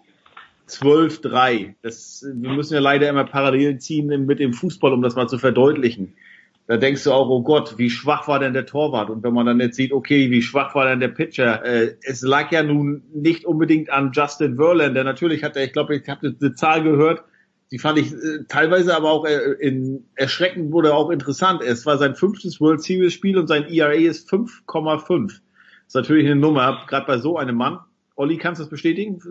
Äh, ja, dann die die ich habe sie nicht genau im Kopf, aber äh, es ist in der Tat, er ist momentan er ist relativ glimpflich ja noch rausgekommen aus dem Spiel, ja. äh, aber sie äh, er hat halt trotzdem. Ne? Genau, ja. Also wie gesagt, ich will ihn nicht in den Himmel loben, aber es, worauf ich hinaus will, ist, dann kommt halt dieses siebte, achte Inning und äh, da ist das Ding aber so, sowas von weg. Was man natürlich wirklich sagen muss, an so einer World Series oder generell den Playoffs, du liegst trotzdem, du verlierst trotzdem nur ein Spiel. Äh, ob, ne, also du, du, du, du wedelst noch nicht mit der weißen Fahne und sagst, okay, das war's, wir brauchen gar nicht mehr nach Washington fahren. Ähm, aber ich habe mal nachgeguckt, beziehungsweise die haben gestern eine Statistik äh, gesagt, äh, da in der Übertragung bei Fox. Seit äh, in der Geschichte der World Series gab es bislang drei Teams, die ihre Heimspiele verloren haben, mit 0 zu 2 zum Gegner gereist sind und trotzdem noch gewonnen haben. Das war 1985 die Kansas City Royals, 86 die Mets ähm, und 1996 die Yankees. So. Äh, ich kann euch leider nicht sagen, wie viele Teams schon 0 zu 2 hinten waren und dann äh, nicht mehr verloren haben, aber es gab halt nur drei, die das noch gedreht haben. Und das sagt natürlich schon einiges aus. Und ich glaube, es ist jetzt nicht, wie es so oft ist in den Playoffs hier, so, dass du sagst, aus Houston Astros Sicht, scheiße, wir haben maximal noch fünf Spiele und müssen davon vier gewinnen. Nein, ihr müsst Spiel drei gewinnen und nur darauf fokussieren, weil ansonsten wird es kein Spiel fünf mehr geben, sondern nur noch ein Spiel vier danach und dann ist diese World Series zu Ende. Olli, ich glaube, die Washington Nationals, wenn ich es richtig in Erinnerung habe, haben noch Karten vor dieser Saison noch keine Playoff-Serie gewonnen. Was macht die jetzt so stark, außer Max Scherzer und Steven Strasberg, also der ganze Pitching-Staff? Wer ist äh, der Offensive Leader in diesem Team? Ja, das ist ja das Ding, dass äh, zum einen hatten sie einen, einen Horrorstart, äh, wo sie im, im Mai, wo keiner ernsthaft überhaupt damit gerechnet hat, dass sie die Saison über 500 abschließen würden. Und seitdem läuft es ja halt. Also die Truppe ist einfach äh, katastrophal schlecht gestartet, keiner hat mit ihnen gerechnet und dann haben sie eigentlich das gespielt, was man vor der Saison von ihnen erwartet hat. Und dadurch kannst du jetzt, natürlich musst du Randone hervorheben. Logisch, ein, ein, ein, ein Spieler, der an der, an der drei ziemlich sicher steht, dazu den Ball, immer wenn es darauf ankommt, wirklich äh, da kannst du darauf zählen, dass er den Ball trifft, wenn es darauf ankommt. Aber die Truppe ist insgesamt sehr, sehr ausgewogen und die, du siehst es ja auch, wie die, wie die feiern, wie locker die sind. War so geil, ähm, da, da, da Blackout, ne? Wie die da sitzen. Das ist unfassbar. Also der Baby Shark ist ja nun auch schon cool, äh, den, den sie da mit ins Spiel reingebracht haben, der da im, im Dugout hängt. Aber dann auch, wie sie feiern, wie sie, wie sie abgehen, wie sie gestern den Teamhack gemacht haben, mit denen in Straßburg da um, umarmt haben, wie sie sich auf die Bank setzen und den Bus nach Hause fahren, so ungefähr. Das war einfach so, so cool, so locker. Und das war nicht aufgesetzt, sondern die sind einfach gut drauf. Und das ist, glaube ich, das Entscheidende. Egal, wer jetzt für 300 oder 350 oder 170 schlägt. Das Team an sich ist so gefestigt, die haben eine Bombensaison gespielt und die kann momentan nichts erschüttern. Das ist mein Eindruck. Und als Team sind sie halt absolut unschlagbar. Und jetzt kommt auch noch mit, mit Anibal Sanchez einer auf den Hügel, der zuletzt einen kleinen Flirt mit der Geschichte hatte, als er einen No-Hitter gegen die Cards bis ins achte Inning getragen hat. Äh, also mit einer, mit einer ERA von unter null, äh, äh Entschuldige, unter eins, mit 0,71 ERA in zwölf Innings gepitcht. Ähm, da denkst du ja auch, na gut, wie sollen wir denn an den jetzt noch rankommen? Äh, aber auch das ist natürlich möglich. Am Ende ist, äh, muss er auch seine, seine 90, 100 oder 110 Würfe machen. Und da geht auch einer mal mittig über die Platte und den musst du dann halt über den Zaun nageln. Aber es, das Ding ist einfach, gegen diese geschlossene Mannschaft ist es unheimlich schwer zu gewinnen. Und die fahren jetzt mit diesem 2-0 aus, aus Houston nach Hause. Und eigentlich müssten sie heute gleich weiterspielen, weil die haben so ein Momentum, dass ihnen dieser eine Tag Pause wahrscheinlich sogar schon wehtut. Ähm, aber für, für Houston ist das die Chance, dass sie sich jetzt halt nochmal wieder fokussieren, einfach den Haken hinter diese beiden schlechten Spiele machen müssen äh, und dann hoffen, dass Granky, der ja nun die vermeintliche, ich nenne es mal die vermeintliche Schwachstelle war im Pitching, in Anführungsstrichen vermeintliche Schwachstelle im Pitching der Astros, der war in der Saison auch 18 und 5 mit einer ERA bei 2,9. Aber der muss es jetzt halt reißen. Ähm, und dafür braucht er auch ein Team natürlich hinter sich. Bei Washington siehst du aber auch, die sind ja jetzt beide Situationen, also beide Extreme schon mal durchgegangen. Die haben gegen im Wildcard-Spiel haben sie gegen äh, Milwaukee im achten Inning 3-1 hinten gelegen. In einem Must-Win-Game haben das Ding rumgerissen. Die haben in Spiel 5 in, bei den Dodgers im achten Inning 3-1 hinten gelegen, haben das Ding auch noch gerissen. Also die wissen, wie es ist, wenn man sowohl Ja. mit, mit, mit dem Rücken gegen die Wand steht und dann haben sie aber auch gegen gegen St. Louis 2-0 geführt und sind danach, konntest du die nicht mal einfangen. Also, ähm, und ich glaube nicht, das war jetzt der achte Sieg nacheinander. Ähm, Also die haben mal gegen in der Serie gegen LA auch schon 2-1 hinten gelegen, haben dann zu Hause gewonnen, in LA gewonnen, haben dann die Cardinals gesweept und sind jetzt 2-0 vorne. Also die musst du erstmal wieder einfangen können. Also die, die, die laufen auf 180. Die, ich meine, da wird, glaube ich, eine mega Atmosphäre sein. Das wird das erste Heimspiel sein der World Series in Washington seit 1933. Damals hießen sie noch Senators und haben gegen die New York Giants verloren dann. Ähm, also da wird eine unglaubliche Atmosphäre sein. Sie werden auf einer Welle schweben. Es wird wirklich ganz, ganz schwer für die Astros, da wirklich nur vom Kopf. Ich meine, die Astros, die haben 107 Spiele gewonnen. Das ist eine mega Saison und trotzdem kannst du dir innerhalb von zwei Tagen, innerhalb von, wenn du willst, 24 Stunden dich da aber in so ein tiefes Loch graben, dass du fast das Tageslicht gar nicht mehr siehst.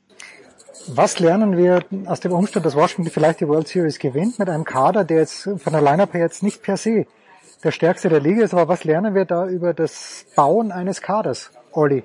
Kann man das, ist Baseball nicht der Sport, wo es am, am schwierigsten vorherzusagen ist, mal Verletzungen ausgenommen? Ja, ich weiß nicht, ich, äh, mir fällt es schwer, da die äh, Vergleiche unbedingt zum Football oder, oder auch zum Hockey äh, oder Basketball zu ziehen. Dafür bin ich da nicht so sehr drin. Ähm, natürlich ist es schwierig, einen vernünftigen Kader zusammenzustellen. Und natürlich hat keiner mit, äh, mit, mit den Washington Nationals gerettet, äh, gerechnet, gerechnet, vor allen Dingen nachdem Bryce Harper gegangen ist äh, und der jetzt zu Hause sitzt und nicht weiß, ob er sich freuen oder ärgern soll. Ähm, aber das ist ja trotzdem, was ich schon mal sagte, ist das ja keine schlechte Truppe. Und wenn du das Momentum hast, mich erinnert äh, diese Mannschaft der Nationals so ein bisschen, ich habe es glaube ich schon mal gesagt, an die Giants 2014, die auch über die Wildcard gegen Pittsburgh damals überhaupt in die Playoffs reingekommen sind und dann durchmarschiert sind und, und die, den Titel gewonnen haben. Der Vorteil noch, was wir noch gar nicht erwähnt haben, nach dem 4-0 gegen die Cardinals äh, haben sich natürlich die, die Senator, die, ne, Senator, das war jetzt auch schon, die Nationals ausruhen können und sind entspannt, sind entspannt, sind auf dem Trip äh, und die, die stoppst du nicht mehr. Und äh, klar, gute Truppe, gibt's diverse von, aber das Momentum ist entscheidend und deswegen glaube ich da nicht, äh, dass, dass Houston da nochmal zurückkommt. Wobei, wenn wir die Zeit noch haben, eine ganz interessante Statistik hätte ich da noch. Hau rein, sie hau rein, ist. natürlich. Heike, Heike und ich fressen Statistiken, ist alles gut. Ja, also äh, Cole und Verlander waren 45 und 13 in diesem Jahr mit der Postseason. Die haben noch nie ein Spiel Back-to-Back verloren in der gesamten Saison, nicht. So, es gab aber schon mal ein Team mit zwei Spielern, mit zwei Pitchern, die 20 Spiele und mehr gewonnen haben und äh, das waren 1965, okay, schon länger her, bei den Dodgers zwei Pitcher, Drysdale und Koufax. Und die haben dann auch in der World Series zwei Spiele verloren und sind gegen die Twins äh, übrigens äh, und sind dann zurückgekommen und haben die World Series in sieben Spielen gewonnen. Schlüssel nochmal wird Granky sein. Wenn du das verlierst, bist du raus. Also lege ich mich fest. Wenn du das gewinnst, dann hast du nämlich wieder deine beiden Topstars auf dem Hügel in Spiel 4 und 5. Dann kommen nämlich nochmal Cole und Verlander. Und ich glaube nicht, dass Cole und Verlander beide nicht ihr Spiel, ihren zweiten Einsatz in der World Series vergeigen werden. Ja, Den Vergleich kann man vielleicht ziehen. Ähm, wir haben ja im Segment, ist es hier vor oder danach, ich weiß nicht, wie Jens es sendet, ähm, in der NHL äh, über die St. Louis Blues gesprochen. Die waren im Januar und im Januar bist du, Anfang Januar, 6. Januar, da bist du im Monat drei deiner Saison. Da waren die äh, letzter und sind letztlich Stanley Cup Champion geworden. Mit denen hat niemand, auch niemand gerechnet. Und äh, Olli hat es angesprochen, ich glaube, es war der 23. Mai, da waren die Nationals bei einem Rekord von 19 und 31. Und seitdem hat äh, kein, kein Team der Major League Baseball mehr Spiele gewonnen als Washington. Also so kann es manchmal gehen, aber nochmal, das sind halt wirklich die absoluten Ausnahmen. Da sollte sich kein GM Beispiel dran nehmen, oh guck mal, die haben es geschafft, so sollten wir unser Team bauen. Ähm, weil ich glaube, es hat, es hat nach dem äh, mega äh, nach diesen fa famosen vier Tagen im Oktober 2004 dann auch niemand sich ein Beispiel an den Red Sox genommen und gesagt, guck mal, da hat erstmals seit, äh, was ich, in der 101-jährigen Geschichte war es ja damals dann der Major League Baseball ein Team 0 zu 3 Rückstand noch gedreht. Jetzt lass uns mal unser Team genauso bauen wie die. Was ich auch viel gelesen habe hier äh, und gehört habe, ähm, dass die Baseball-Puristen halt froh sind, dass sowohl Washington als auch Houston zwei Teams sind, die nach, äh, nach einem klassischen Modell noch gebaut wurden. Also Starting oder zusammengestellt wurden. Starting Pitching und nicht die ist ja immer das Beispiel, die Billy Beans, ne, die Oakland Athletics und und äh, die ganzen Nerds etc., dass du sagst, nee, so müssen wir unser Team aufstellen. Nein, das ist äh, Starting Pitching, eins, zwei, drei sind Granaten und ähm, äh, die lassen wir in der World Series, was ich, 100, ihre 110 Pitches werfen, hoffentlich bringen die uns bis ins siebte Inning, dann kommen ein, zwei Reliever und dann kommt der Closer, dann ist gut. Die abschließende Frage muss ich wieder an Heiko stellen. Ähm, Olli hört sicher auch aufmerksam zu, weil letzte Woche hast du gesagt, Heiko, oder was vor zwei Wochen, dass eines nicht passieren darf, nämlich dass Houston gegen Washington in den World Series spielt, weil es keine Sau interessiert. Ist das tatsächlich so, dass der Boston Globe äh, eine halbe Spalte verwendet auf die World Series 2019? Ähm, jetzt erwischte mich. Ich wollte vorher noch nachgucken, wie die Einschaltquoten waren. Olli, kannst du mal was ein bisschen Jens bisschen ablenken? Dann schaue ich mal ganz schnell, wie die Einschaltquoten der Spiele waren. Nein, es geht, weil, weil es interessiert mich nämlich auch. Und ich habe vorhin, als ich aufgestanden bin, noch gedacht, guck noch mal nach. Nein, es wird natürlich schon darüber berichtet, auch auch im Boston Globe, weil die ganzen ähm, lokalen Bezüge und es wurde natürlich auch, haben wir noch gar nicht angesprochen, ich weiß nicht, ob wir noch so viel Zeit haben, über diese Geschichte mit dem äh, ähm, offiziellen der, der, der Astros. Ja, ja. Genau, darüber gesprochen. Ich weiß nicht, ob wir da jetzt noch Zeit haben oder ob wir dieses Segment rausschneiden müssen, weil wir jetzt das andeuten, dann aber nicht darüber sprechen. Sprecht doch mal darüber. Ich guck schnell die Einschaltquoten. Also, also ich kann, äh, Jens, ich kann dir sagen, dass äh, wenn, wenn der Boston Globe, wie du sagst, wahrscheinlich nur eine Spalte darüber macht, kann ich sagen, da kann ich noch drunter, weil äh, leider findet das in der Bild und der BZ hier bei uns ja nun gar nicht statt, beziehungsweise das maximale Meldung in der Nachrichtenspalte. Äh, insofern, aber das hat weniger damit zu tun, natürlich, dass es die Washington Nationals und äh, die Houston Astros sind, sondern selbst wenn es dort die Yankees und Boston Red Sox gewesen wären, ist es ja nach wie vor leider so, dass äh, Baseball in der deutschen Medienlandschaft äh, so gut wie gar keine Rolle spielt. Aber gut, äh, ich hab das wird sich, glaube ich, in den nächsten fünf Jahren nicht ändern. Beim ersten Sieg, das war Wahnsinn und bin ich aber echt überrascht. Äh, wie gesagt, Fox überträgt äh, 12,9, 12,19 Millionen. Also, das finde ich gut. Das ist, das ist eine gute ja, Zahl. Ordentlich, ja.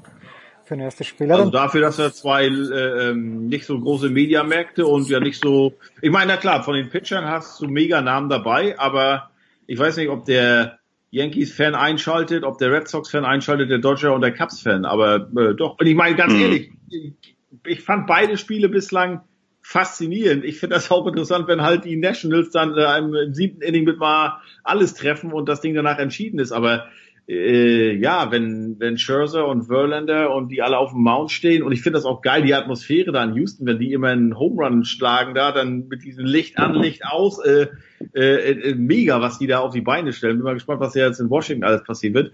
Also, wie gesagt, ich bin überrascht von der Zahl, äh, habe aber jetzt nicht so viele Vergleiche, aber hätte jetzt nicht gedacht, dass es ähm, so viele sind. Wobei bei dem äh, Home Run, den wir gestern dann noch im achten Inning gesehen haben, als da dann das Feuerwerk abgefeiert wurde und der Zug da durchfuhr, haben wir auch gedacht, also den hättet ihr euch jetzt auch sparen Ja, können. nee, Bitte. aber Olli, die hatten doch die ganze Pyrotechnik noch da auf Lager. Vielleicht brauchen sie die gar nicht mehr. Jetzt, ne? Vielleicht gibt's keine sechs und sieben mehr. Dann hauen wir alles raus hier. Everything must go. Ja, also die, die Situation mit dem Assistant General Manager, das glaube ich, von den Houston Astros, die werden wir, wie es so schön heißt, weiter beobachten und dann in unserer Jahreszusammenfassung über Major League Baseball vielleicht schon nächste Woche besprechen. Danke Heiko, danke Olli. Wir machen eine kurze Pause und dann schmeißen wir uns hier raus in der Big Show 429 und zwar mit Tennis.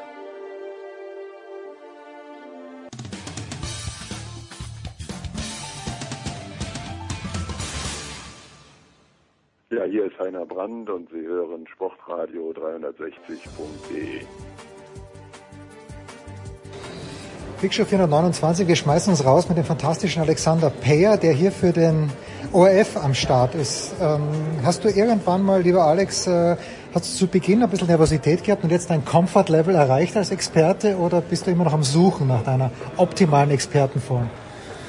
Na, prinzipiell glaube ich, habe ich da schnell einen Rhythmus gefunden. Natürlich ist eine gewisse Einspannung vor dem ersten Mal. Ähm, das war letztes Jahr beim, beim Davis Cup in Graz, äh, weil man natürlich nicht weiß, ähm, wie das dann ist, auch wie es rüberkommt und man muss halt immer aufpassen, dass man die richtigen Momente findet, wann man, wann man was sagt auch. Aber ich, ich denke, dass ich das ähm, so natürlich wie möglich versuche rüberzubringen und, und bis jetzt habe ich eigentlich durchwegs relativ positives Feedback bekommen. Ganz tricky Auslosung für Dominik, hat er dann nach dem Spiel auch gesagt, dass er nicht vor dem Spiel sagen wollte, dass es wirklich, dass er aufgeregt war. Wie hat es gelöst aus deiner Sicht gestern Abend gegen den Zonga? Ich finde fantastisch. Also ich finde es war eine sehr, sehr gute Erstrundenpartie. Sicher die beste Partie äh, heuer in der Stadthalle. Äh, mit Abstand für mich. Und ich finde eben im Nachhinein, dass es wirklich fast so ist, als ob man sagen kann, das war die perfekte Auslösung für ihn, weil er da vom ersten Moment dann hochkonzentriert auch rangehen musste. Und weil alle wussten auch, wie, wie gut Zonga ist, der Respekt einfach irrsinnig groß war, auch zu Recht, weil der echt eine gute Leistung abgeliefert hat gestern. Aber der Dominik wirklich ein sehr, sehr solider Auftritt von Anfang bis zum Ende. Ähm, sehr gut serviert, gut abgemischt und den Zonga damit auch immer, immer auf Distanz gehalten. Gut, also der Return hat mir teilweise mit der Rückhand wirklich sehr, sehr gut gefallen. Ja, er hat dann besser reingefunden im ersten Satz. Das ist das Lustige, wo er eigentlich, wo er dann einen Break macht. Aber war eigentlich gar nicht in den Returnspielen drinnen, weil Zonga das auch sehr, sehr gut gemacht hat, sehr gut serviert hat. Und dann aus dem Nichts plötzlich bei 40-0 von 40-0 schafft er eben das Break. Und im zweiten Satz wiederum hat er, war er irrsinnig oft dran und war eigentlich viel besser in den Return Games drinnen, aber da hat er das Break nicht geschafft. Aber zum Glück dann, äh, Glück, Glück war es ja nicht, auch äh, dann eben im, im Tiebreak eine sehr, sehr gute Leistung gebracht. Das war der erste Sieg von Dominik gegen Zonga. Jetzt spielt er gegen Verdasco, gegen den hat er viermal gespielt, noch nicht gewonnen. Ähm, wer war denn für dich, egal mit welchem Partner, aber hat es für dich als Doppelspieler eine Paarung gegeben, gegen die du ums Verrecken nicht gewinnen konntest? Ja, ich habe einmal gegen sie gewonnen, aber die Bryans, die Bryans das hat ja, natürlich okay. auch mit der Klasse von mit, denen hast du mit Bruno gewonnen, äh, zu tun gehabt. Mit Bruno einmal gewonnen. Da haben die drei laufende Matchspiele gehabt bei 9-6. Das ist das einzige Mal, wo, wo ich gewonnen habe. Ansonsten habe ich immer verloren. Beziehungsweise letztes Jahr in Madrid im Finale, wo wir dann Break vor waren und sich der Bock dann verletzt hat. Aber natürlich hat man solche Spieler. Also für im Einzel bei mir war es der Kubot, da habe ich das letzte Mal dann gewonnen, aber sechsmal verloren und da ist alles passiert irgendwie so, dass ich immer verloren habe. Äh, manche Spieler, gerade, dass der Kubot überhaupt Einzel gespielt hat, das habe ich komplett verdrängt. ja, da tust du ihm jetzt sehr, sehr unrecht. Ja. Viertelfinalist in Wimbledon, glaube oh, ich, soweit ja. ich weiß. Und es gibt solche Spieler, gegen die geht man dann einfach nicht gerne vom Platz. Vom äh, Spielstil her nicht gegen manche wiederum hast du öfter verloren und hast trotzdem jetzt nicht dieses schlechte Gefühl, weil du eigentlich immer irgendwie, irgendwie dran warst. Und ich denke nach wie vor, dass das waren alles eigentlich enge Partien meistens. Und der Dominik entwickelt sich auch immer weiter und kommt und gerade eben gegen diese größeren Spieler oft dann sein bestes Tennis spielt. Also der nimmt dann oft so einen richtig guten raus, um dann gegen einen vermeintlich viel schwächeren zu verlieren. Und das ist die Gefahr beim Verdasco. Der wird da vom vollen Haus, ähm, wird sich da, da reinhängen bis zum geht nicht mehr, weil das findet er dann richtig geil, wenn er dann halt so einen rausnehmen kann. Einer, der schon draußen ist, ist Nikolaus Basilashvili. Ich habe mit seinem Coach heute gesprochen, mit Jan de Witt. Da hören wir jetzt mal ganz kurz rein. Für Nico, Oliver Nico, eure Saison, Sieg in Hamburg. Ähm, welches, welches Match wollen Sie zurück, oder generell, wie war die Saison aus Ihrer Sicht und welches Match würden Sie gerne zurückhaben oder nochmal spielen? Ein Match, was ich nochmal spielen möchte, habe ich nicht. Bin nicht so der, der jetzt irgendwelchen vergebenen Gelegenheiten nachtraut, sondern ich schaue dann schon eher nach vorne. Ich hätte gerne ein wesentlich gesünderes Jahr 2020, ein wesentlich stabileres Jahr 2020 mit weniger Schwankungen. Und ähm, dann haben wir keinen Grund, irgendwelchen einzelnen Matches nachzutrauen. Es war jetzt nicht so, dass wir dieses Jahr ein Match gehabt haben, wo man sagen müsste, das war jetzt eine riesengroße Chance und die hat da gelegen und wir haben sie nicht genutzt. Wir haben einen Haufen Matches gehabt, wo wir Scheiße gebaut haben und wo wir nicht hätten verlieren müssen. Aber da ist jetzt nicht irgendwas Herausragendes bei, wo ich sage, das tut mir jetzt besonders weh oder das würde ich jetzt gerne anders haben wollen. Wenn man irgendwo beim Slam richtig weit ist und dann hat man den Gegner, wo man glaubt, den hätte man gut schlagen können heute. Aber das haben wir nicht gehabt und deswegen auf jeden Fall eher nach vorne schauen. Und der Rückblick auf die Saison ist sehr zweischneidig. Wenn ich jetzt ähm, emotional antworte, würde ich sagen, war eine beschissene Saison. Ähm, wir haben das, was wir uns vorgenommen haben, nicht erreichen können, weder in den Qualitäten noch in den Ergebnissen. Ähm, ich hätte mir sehr gut vorstellen können, dass wir wesentlich besser von der Qualität gewesen wären wenn wir die Sachen alle hätten umsetzen können, die wir uns vorgenommen haben. ähm, dann wären die Ergebnisse ziemlich sicher auch wesentlich besser gewesen. Dann wären wir näher an unsere Ziele gekommen. Ob man unsere ganz hohen Ziele erreichen kann, wird man erst dann sehen, wenn man das für einen längeren Zeitraum konstant hinkriegt. Sind das die Top 8? Ist das ATP Nein, wir denken, wir denken nicht so sehr ans Ranking. Wir wollen einfach bei den Slams, äh, bei den großen Turnieren, da wo es für uns äh, zählt, da wollen wir richtig gut sein. Und das waren wir nicht dieses Jahr und da waren wir auch zu weit von weg, äh, als dass man da irgendwie mit zufrieden sein kann. Und nochmal, ich glaube, dass es mit Stabilität losgeht. Wir müssen erstmal gewisse Sachen über einen längeren Zeitraum stabil abrufen, auch stabil trainieren können, ohne Einschränkungen trainieren können. Und wenn man das schafft, ich finde, Medvedev ist ein super Beispiel dieses Jahr, der hat das geschafft. Er hat es vor Dingen emotional geschafft, wo er ja auch immer sehr schwankend war, äh, eine neue Stabilität reinzukriegen und dann nach einem halben, dreiviertel Jahr, wo er das gemacht hat, fängt er auf einmal an, unglaublich Tennis zu spielen. Und das traue ich Nico auch zu, das traue ich Nico auch zu für die nächste Saison so als Ausblick. Ähm, das haben wir alles nicht geschafft und deswegen bin ich mit der Saison nicht zufrieden. Andererseits kann man natürlich auch sagen, wir haben so viele Probleme gehabt dieses Jahr und wir stehen immer noch plus minus 20 in der Welt. Ähm, da muss man auch Respekt vor haben, vor dem, was der Spieler in einer schwierigen Situation geleistet hat. Ähm, das ist auch nicht selbstverständlich. Und ähm, es zeigt nur, wie hoch unsere eigenen Ansprüche sind, dass wir, obwohl wir das geschafft haben, in einer sehr schwierigen zweiten Saison nach einem Durchbruch, das wissen wir ja auch von ganz vielen Leuten, dass der Durchbruch ist schön und gut, aber das zu bestätigen ist nicht so ganz leicht. Das ist uns gelungen, obwohl wir viele Sachen noch nicht so hingekriegt haben. Und nochmal dann auf die Zukunft bezogen, macht es mich sehr zuversichtlich, dass wir in 2020 viel besser, viel gefährlicher noch sein können, als das, was wir dieses Jahr hingekriegt haben. Das, was da in Shanghai passiert ist, dass äh, der Medvedev der Älteste war im Halbfinale, glaube ich, mit 23, da hat man Tsitsipas, Zverev und Berrettini. Interpretiere ich da zu viel rein? Oder, oder, oder generell die Szene? Oder ist diese Wachablöse, von der wir alle sprachen, kann man die an den Tausendern ablesen? Dann müssen wir warten, bis bei Grand Slams was passiert. Äh, nein, wir müssen natürlich auf die Slams warten. Also das ist jetzt eine dumme Frage. Ähm, nein, weil die Tausender haben die Jungs ja letztes Jahr auch schon gewonnen. Das ist ja nichts Neues. Katschanov zum Beispiel. Na, Katschanov hat gewonnen, Zverev hat zweimal gewonnen. äh, Also das ist jetzt nichts ganz Neues. Ähm, also um das zu verstehen, die, die, die, die Einordnung bei den Spielern ist so, dass die Slams wirklich das sind, was zählt. Und das sieht man in der Planung äh, gerade von den äh, großen alten Spielern. Und von denen ist keiner mehr in Form. Von denen war letztes Jahr aber auch keiner mehr in Form. Weil die müssen, um diese, diese besondere Leistung bringen zu können, müssen sich schon richtig darauf vorbereiten. Und auf Shanghai bereitet sich kein Schwein richtig vor. Da fliegen wir alle hin und wir, wir holen das Maximum raus, was noch geht. Aber das ist kein Saisonhöhepunkt. Das sind Tausender, ja klar. Jeder will gewinnen, wenn er auf dem Platz steht. Aber auch ein Federer und ein Djokovic sind eben nicht der Federer und der Djokovic, die wir normalerweise in Wimbledon sehen. Können sie nicht sein, weil man kann nicht zehnmal im Jahr so gut vorbereitet sein.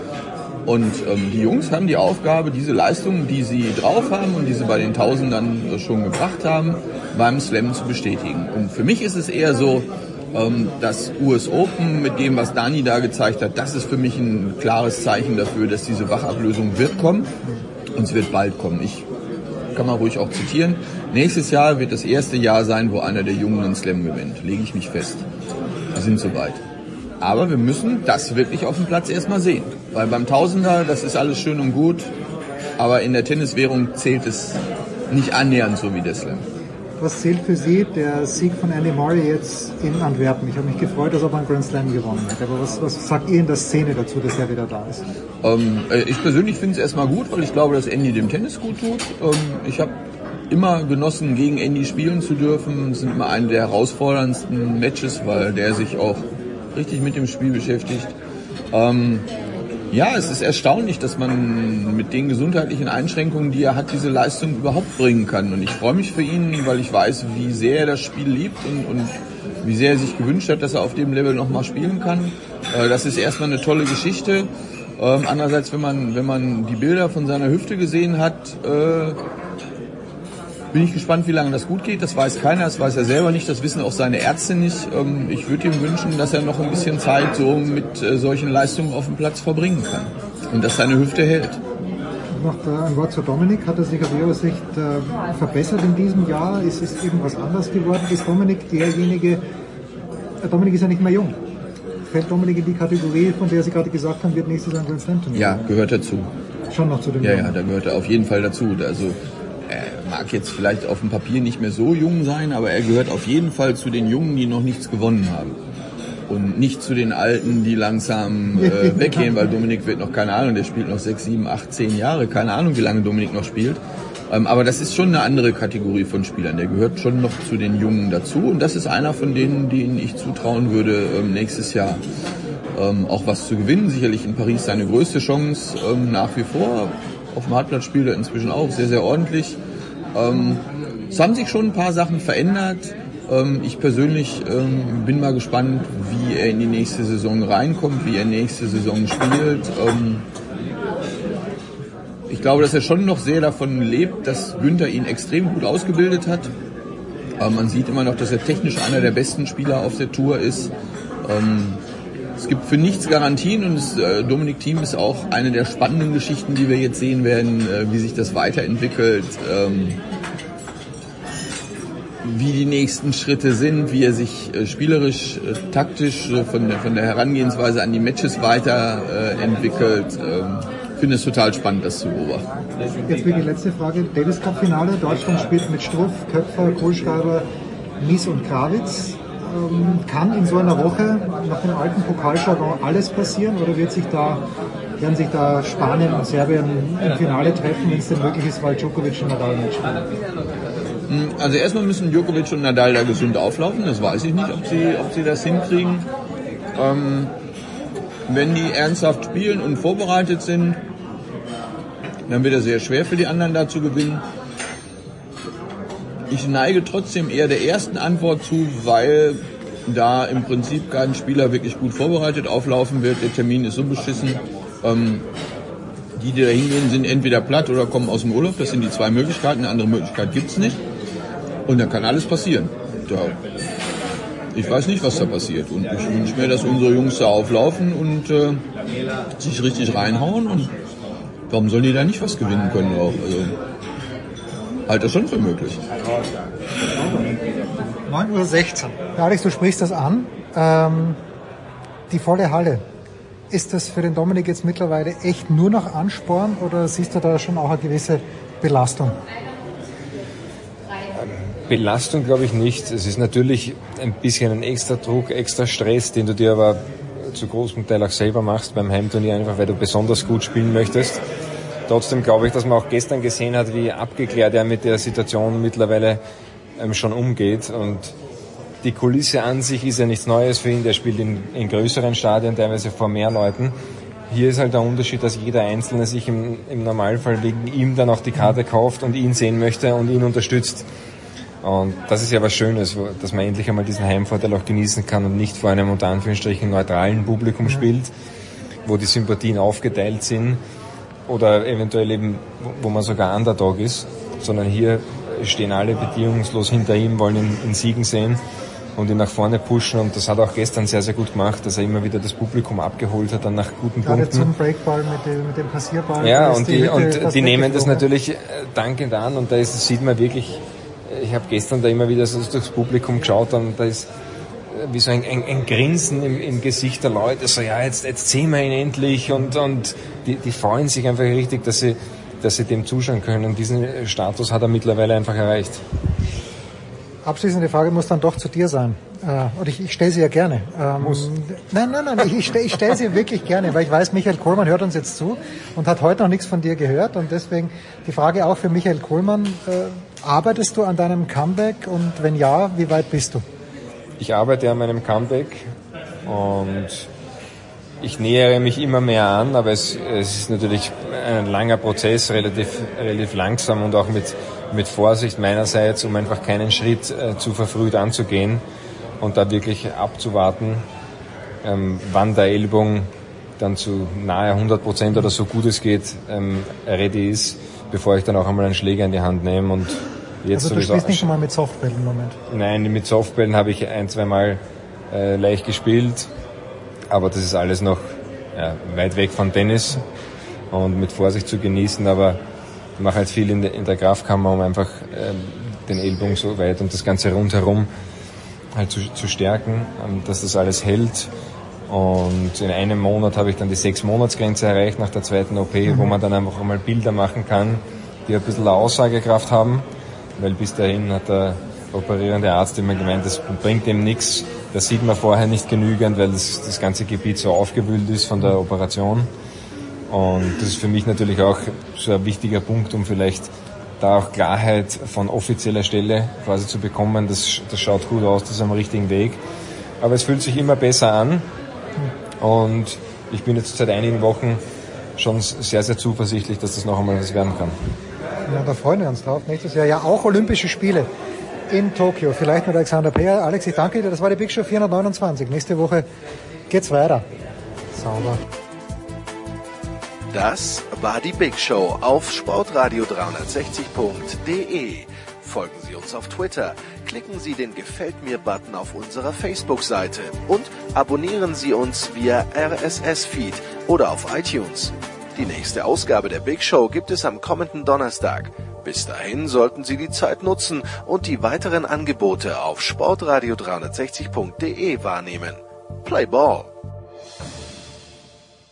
Da ist gar nichts toll.